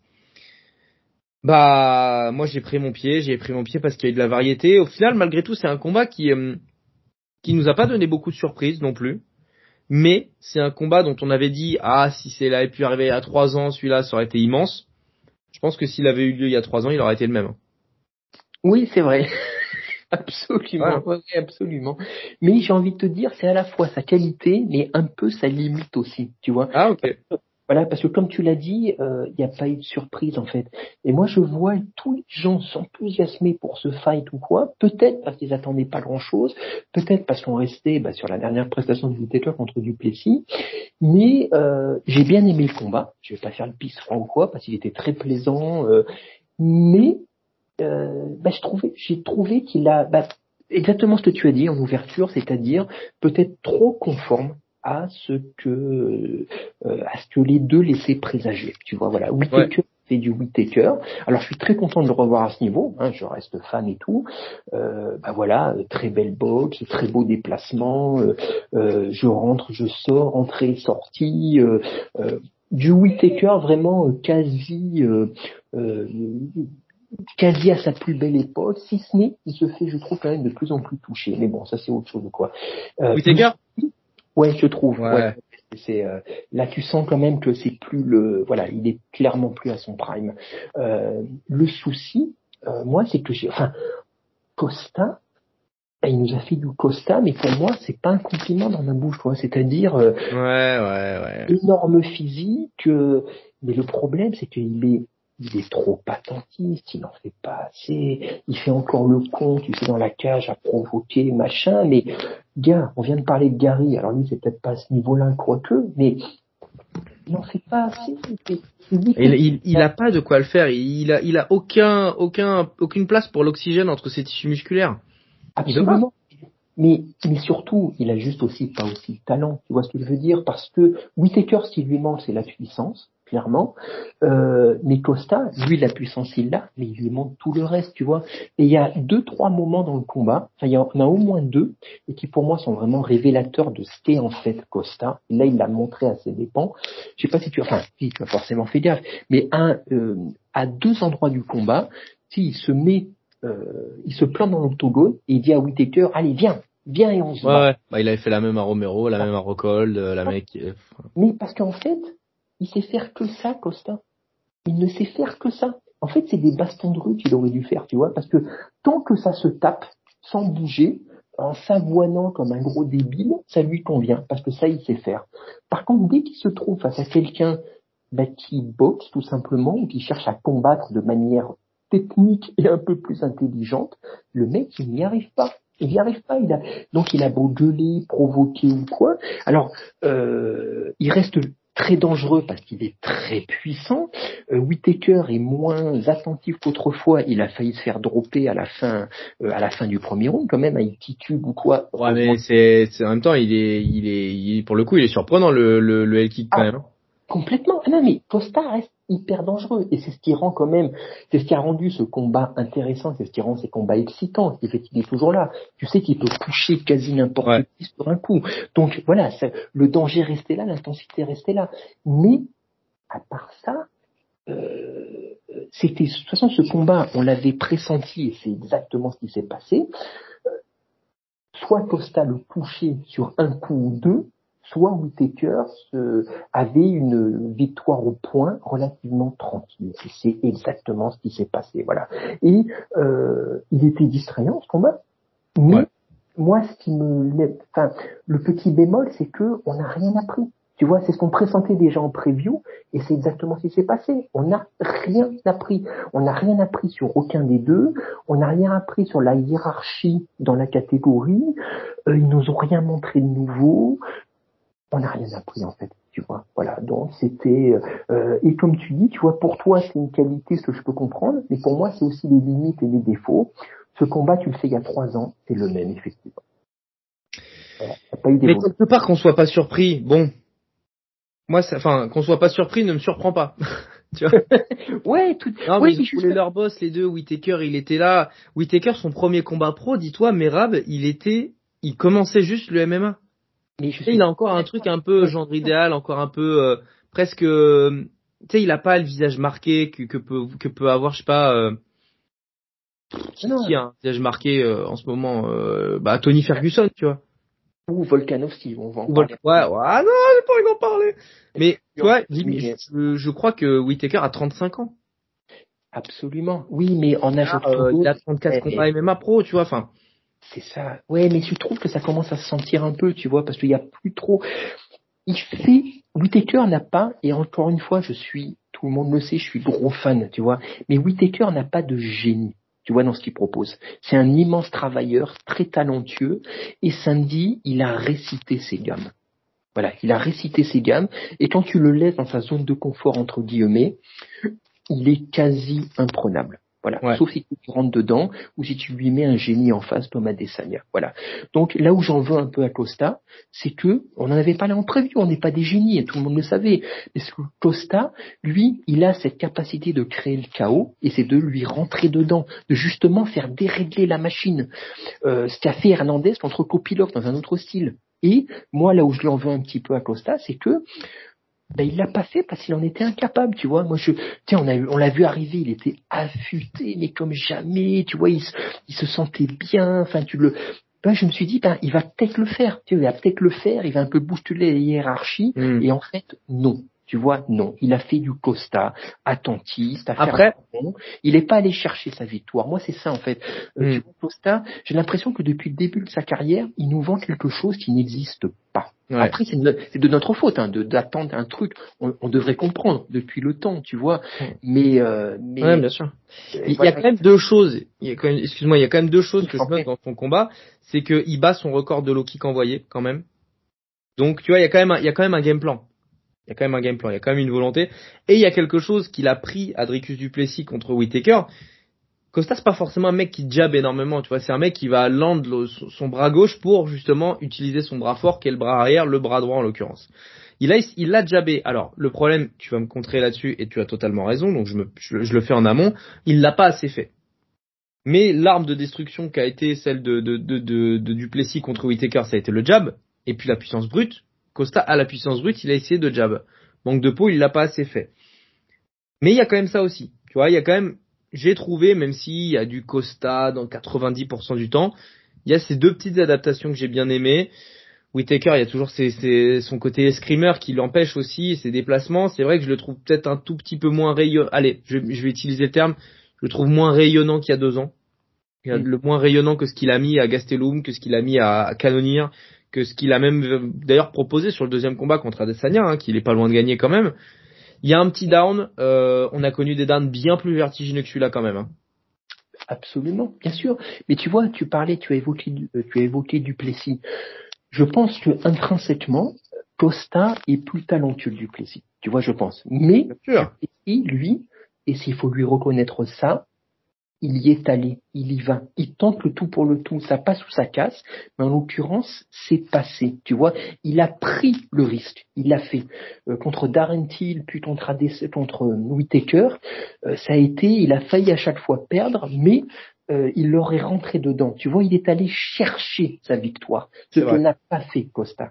Costa, il, Costa, il, voilà, exactement ce qu'il a montré, il attend que tu viennes devant lui pour te mm. taper dessus. Parce qu'il a tellement peu de cardio, tellement peu de, tellement peu à proposer, que si tu viens pas de, de, de demander d'être frappé quelque part au bon endroit, il n'y arrive pas. Donc euh, euh, c'est comme c'est c'est limite euh, bah, limite miraculeux déjà qu'il en soit arrivé là où il est quelque part parce que mine de rien sur ces derniers combats ça fait quand même maintenant ça fait trois défaites une seule victoire euh, c'est en fait il est très limité comme combattant. Tu vois tu parlais de Instagram compatible avec Mackenzie Dern lui aussi c'est un peu le cas dans un autre style. Mm. Et, mais il, a, il tire extrêmement bien parti de la machine UFC, de la médiatisation des réseaux, mais c'est honnêtement, quand tu prends un peu de recul, bah, il nous l'a montré encore samedi, hmm. c'est pas terrible quand même. c'est fou parce qu'il y a, il y a trois ans et demi, euh, c'était la terreur invaincue quoi. Ben ouais, ben ouais, ouais ouais. C'est, Oui, mais après tu vois, en remettant aussi en contexte, tu vois, ils l'ont fait monter très vite aussi. Parce qu'ils oui, un phénomène physique. Je vais pas reparler de ce combat contre Johnny Hendricks, c'était totalement, mais, mais, mais ubuesque, tu vois. Enfin, on lui a quand même fait, disons que on lui a pas savonné la planche loin de là. Très loin de là, quoi, tu vois. Donc, euh, donc, euh, puis il combat pas souvent non plus, tu vois, le gars, parce qu'il aurait peut-être encore plus de, enfin, bon, je sais pas. C'est, euh, on voulait y croire, si tu veux, parce qu'on avait parlé, tu vois, on, s'était dit, et je continue à le penser, que une victoire de Costa aurait presque été un mieux pour la KT. Ouais. là, on va, on va, là, de Whitaker, qu'est-ce que t'en fais maintenant, quoi, tu vois? Bah, c'est ça. Je me, je me faisais la réflexion tout à l'heure. Il y a deux scénarios pour moi. Soit tu le, bah, enfin, il y en a trois même. Soit tu lui donnes le title shot. En soi, c'est le plus legit, sauf si Adesanya revient. Soit tu lui donnes Strickland. Strickland, ouais, je suis d'accord. Soit, soit, soit, soit, pour euh, montrer, lui montrer la sortie gentiment, tu lui donnes Brendan Allen, Allen pardon, pour te, ah. pour, pour être un peu l'équivalent du Max Holloway des, des, des middleweight, tu vois. Ouais, moi je, je, je, je, trouve que ce serait irrespectueux de lui donner un mec comme Allen, tu vois. Moi, je, un Strickland me paraît faire tout à fait sens. Parce que Et le, le title shot? Ah, il en a... Si Adesanya fait vraiment le layoff qu'il a annoncé qu'il allait faire, euh, en soi, euh, c'est le seul qui est sur la liste. Hein.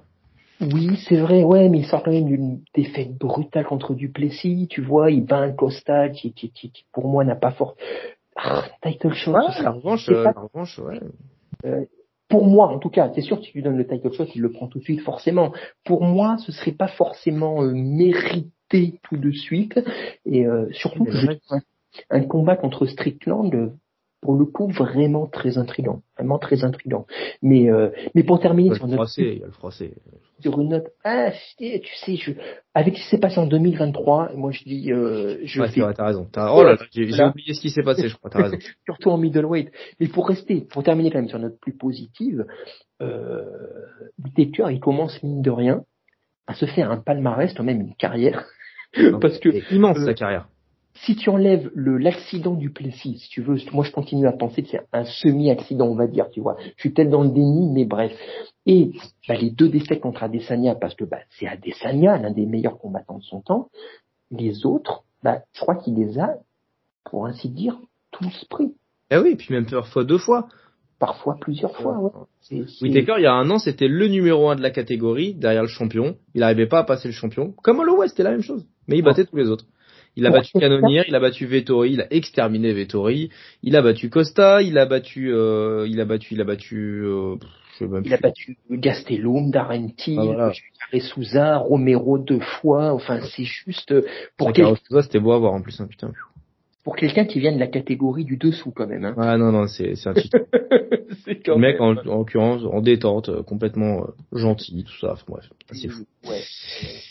Assez fou, assez fou. Bon Lionel, faut y aller faut y aller, faut y aller. Title shot, euh, main event, headline de, cette UFC 298, Alexander Volkanovski. Il y a Toporia.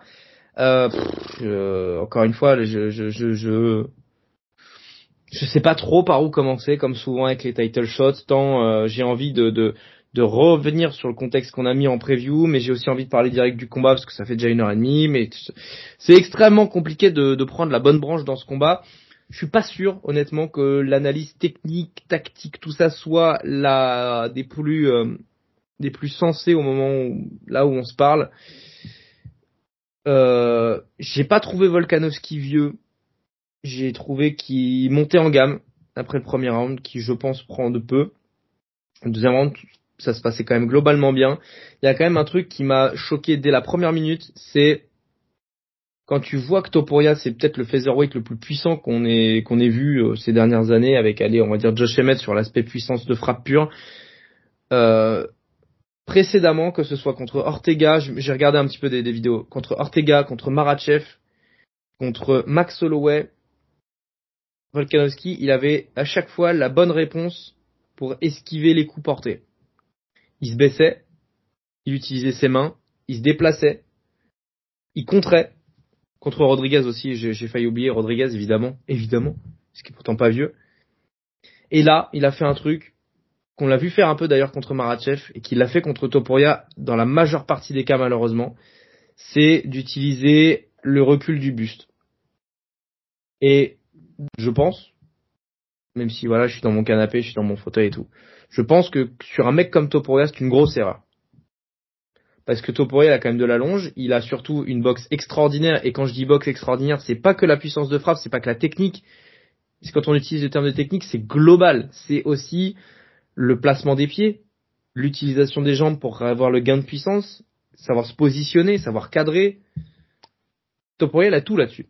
Et je pense que c'est une grosse erreur. Je sais pas si c'est le réflexe de Volkanovski, je sais pas si lui s'est mis dans un truc de confiance et tout, mais je pense que ça a un peu précédé sa chute parce qu'il a quand même été clippé deux trois fois avant le chaos.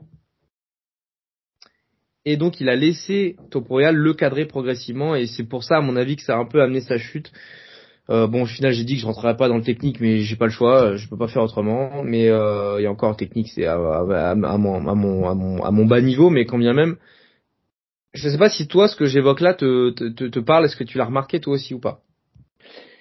Alors, ce qui est très curieux, c'est que euh, moi, je voyais plutôt rien. Voilà, on l'avait vu, on l'avait compris en preview ou quoi.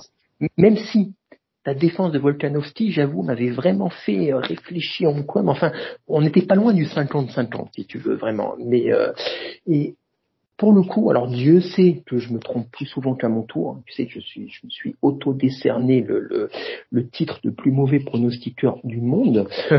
euh, mais là, dès le début du combat, pour le coup, tu vois, j'étais pas tranquille pour Volk avant le combat, mais dès le début du combat, j'ai eu cette impression, mais vraiment paradoxale, de voir un Volkanovski qui semblait tout faire bien. Je trouvais qu'il se déplaçait bien, il euh, euh, il envoyait bien, tu vois vraiment il était euh, euh il me semblait bien, tu vois il était affûté beaucoup de tic, hein.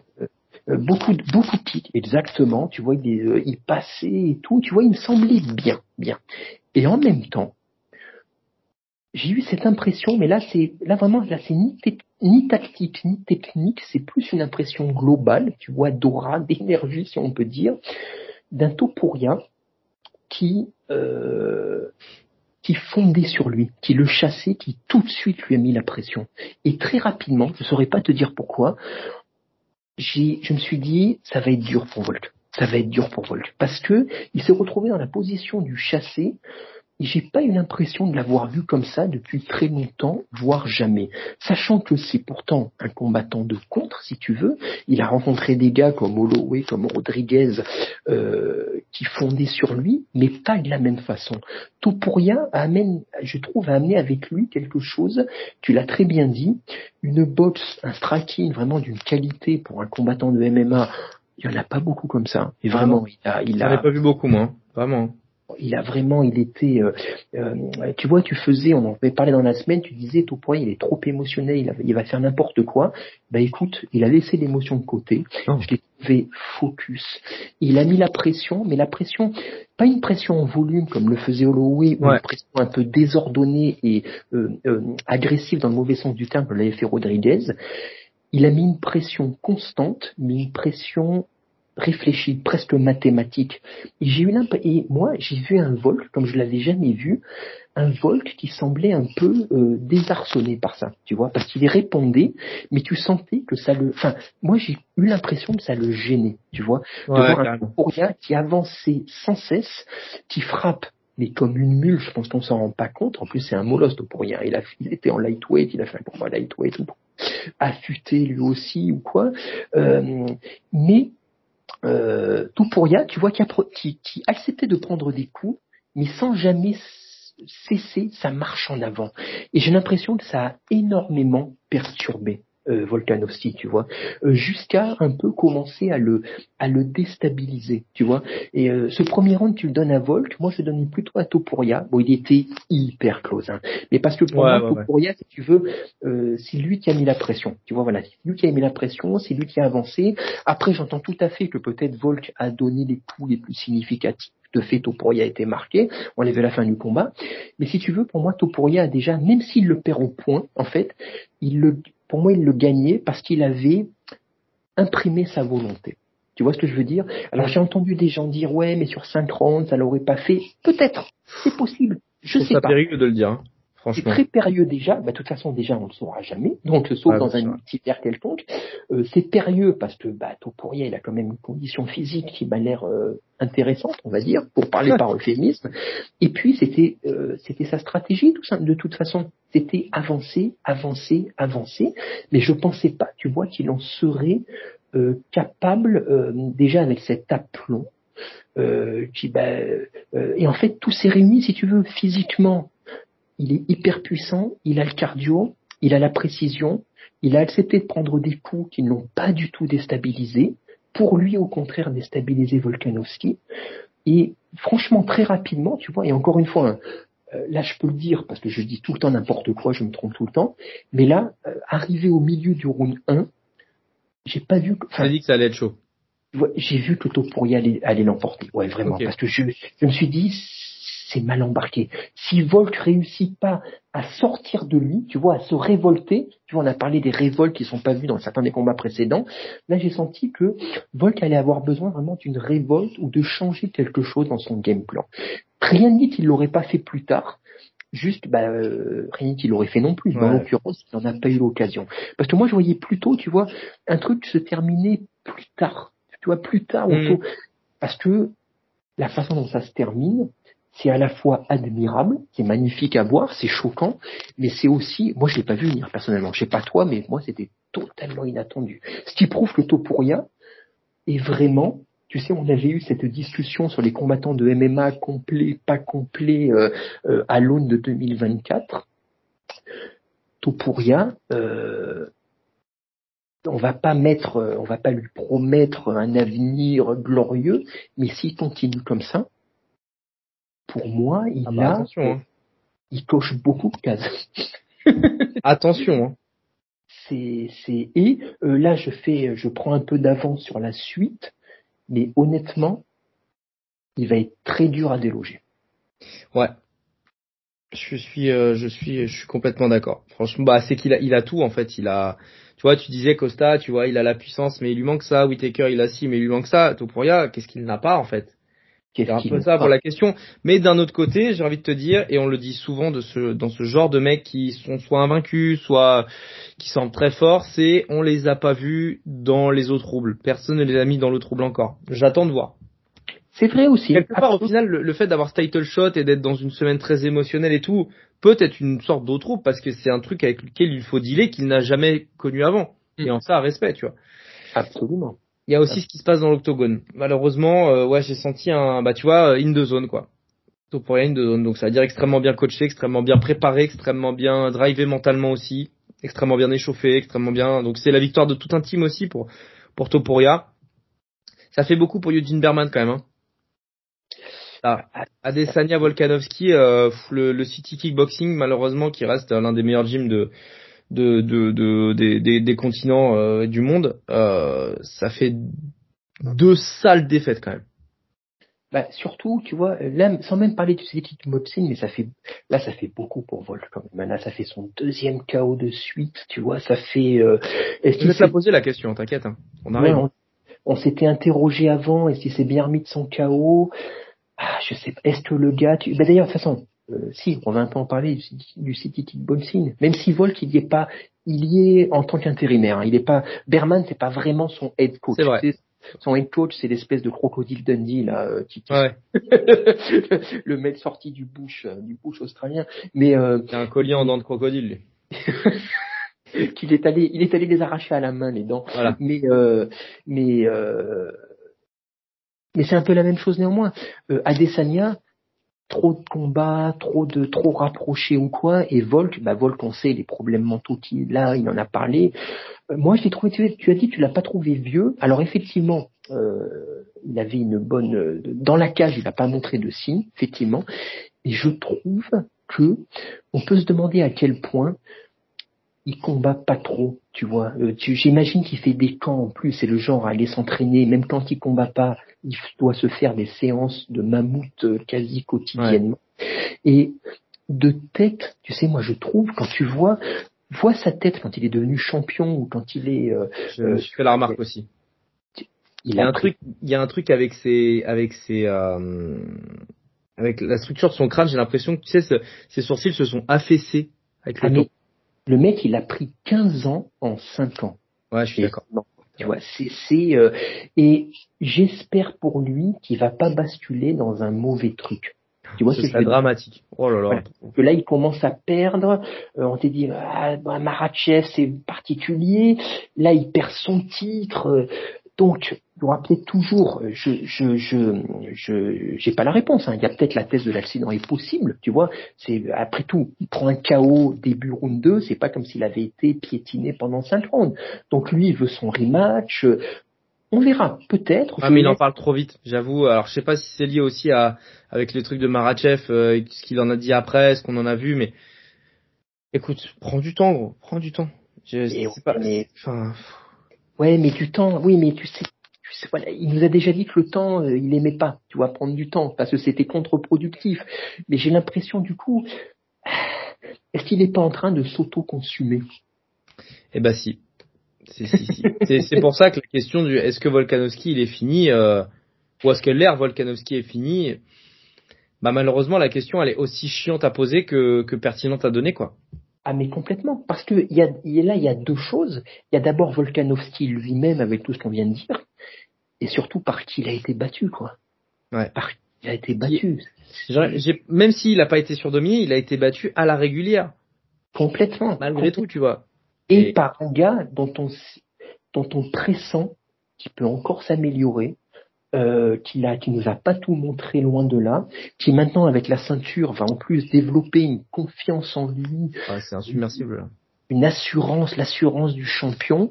Euh, euh, moi, ça me fait un peu penser quand, quand Adesanya avait pris le titre, tu vois, c'est-à-dire ouais. euh, tu pressentais un immense talent, mais une fois qu'il est devenu champion, bah, il a tutoyé les cieux. Tu vois, il est rentré dans une autre dimension. Euh, là où d'autres, là c'est quelque chose d'inquantifiable. Tu, sais, tu as des champions qui restent. Euh, bon, on parlait de Whitaker, tu vois. Whitaker est resté un champion entre guillemets normal. tu, ouais. Euh, Adesanya, non. Topuria, j'ai l'impression, je peux me tromper bien sûr, mais qu'il est un peu de la classe. Tu sens que, tu sens que c'est un talent très particulier. Ouais. particulier, quoi. Donc, euh, aller lui rechercher sa ceinture, putain, bah, ça va pas être évident. Waouh, waouh. Je, je souscris, je souscris à 100% et bon courage pour les prochains. Hein. Bon, courage, pour les prochains, parce que là, euh, on va citer notre ami euh, Arnaud à qui on fait, à qui on fait un bisou, qui n'a pas pu être là ce soir. On en profite pour faire coucou à Enzo aussi. Euh, Arnaud, j'ai vu passer un de ses messages où il disait que Max Holloway offrirait une opposition bien plus compliquée que Volk à Topuria. Je, dire ça. Hein. Je me permets de pas forcer. Je c'est très dur à dire, mais euh, je sais pas. J'adore Max Holloway, mais je sais pas. Vraiment, je sais pas. Je sais pas.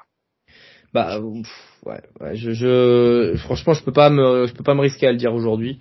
Le seul qui dont le, le, combat m'excite par l'aspect euh, équilibré et par ce que si ce mec-là a un côté très annihilateur et qu'on a vu des progrès aussi en striking, c'est Evloef. Evloef, oui, effectivement. Il faudrait le, ouais. Mais pas pour tout de suite, quoi. Il faut, faudrait qu'il y ait un rematch avec euh, avec Volk pour Topuria et que dans le même temps, Evloef prenne. Ah, oui, absolument. Ah, Holloway ou Rodriguez. De toute façon, Topuria, il lui faut un lutteur ou un, ou un grappleur, tu vois, parce que clairement. Il est fort au sol, il soumet les mecs.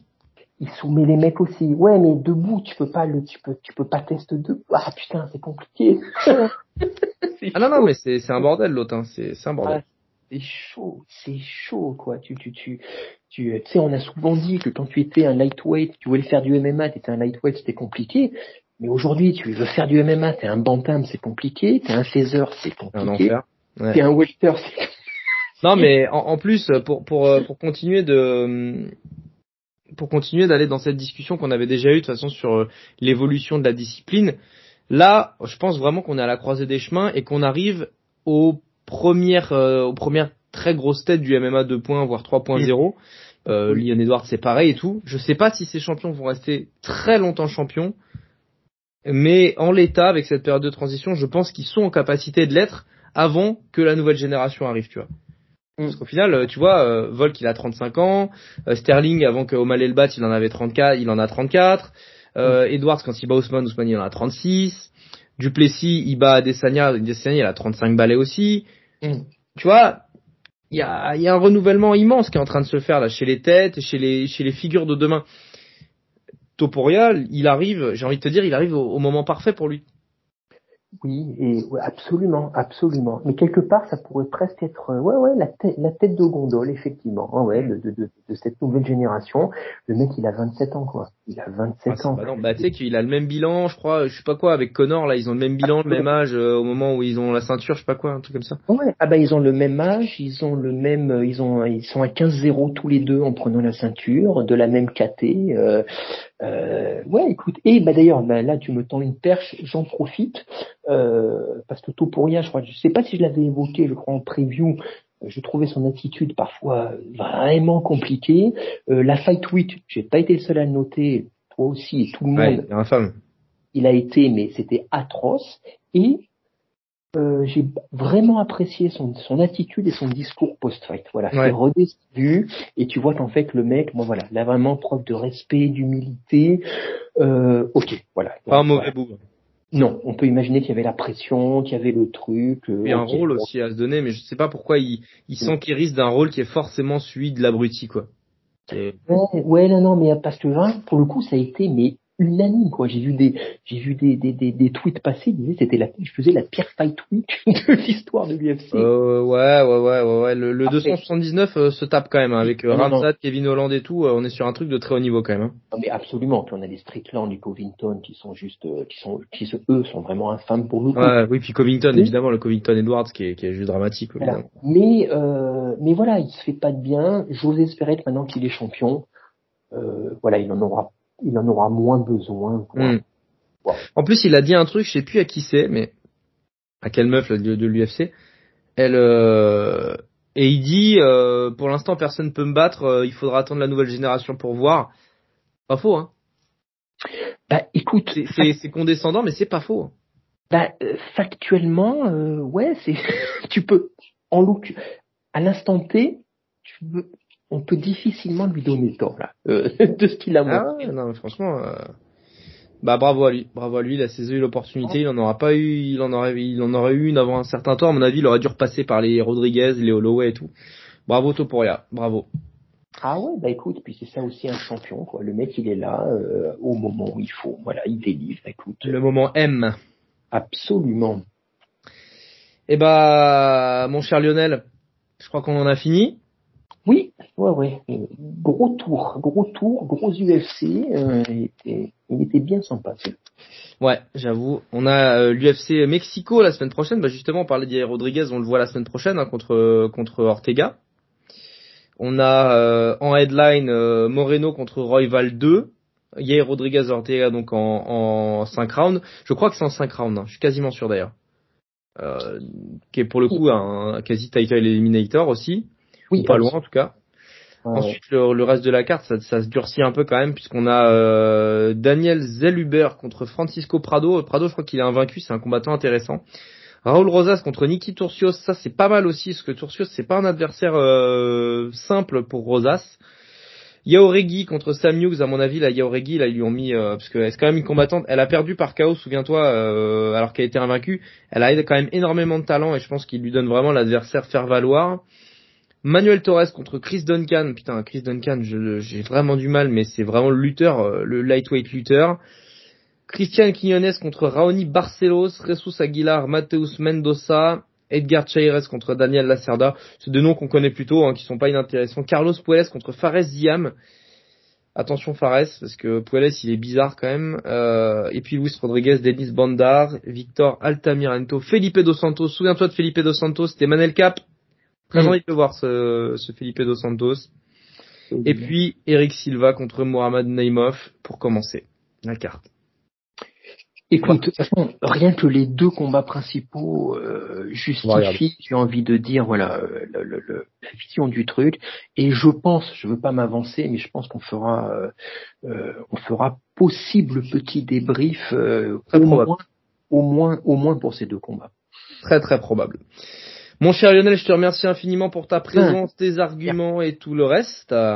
Mais merci à toi, merci à toi de ton animation euh, sans faille, euh, comme d'habitude. Eh ben écoute, merci à toi, merci à tous de nous avoir écoutés évidemment et on se retrouve donc vous l'aurez compris très vite pour de nouvelles aventures. Allez, ciao à tous. Merci à tous d'avoir été jusqu'au bout du podcast. Encore une fois, si ça vous a plu, n'hésitez pas à mettre une bonne note sur les plateformes, ça améliore notre visibilité. Encore merci et à très vite. you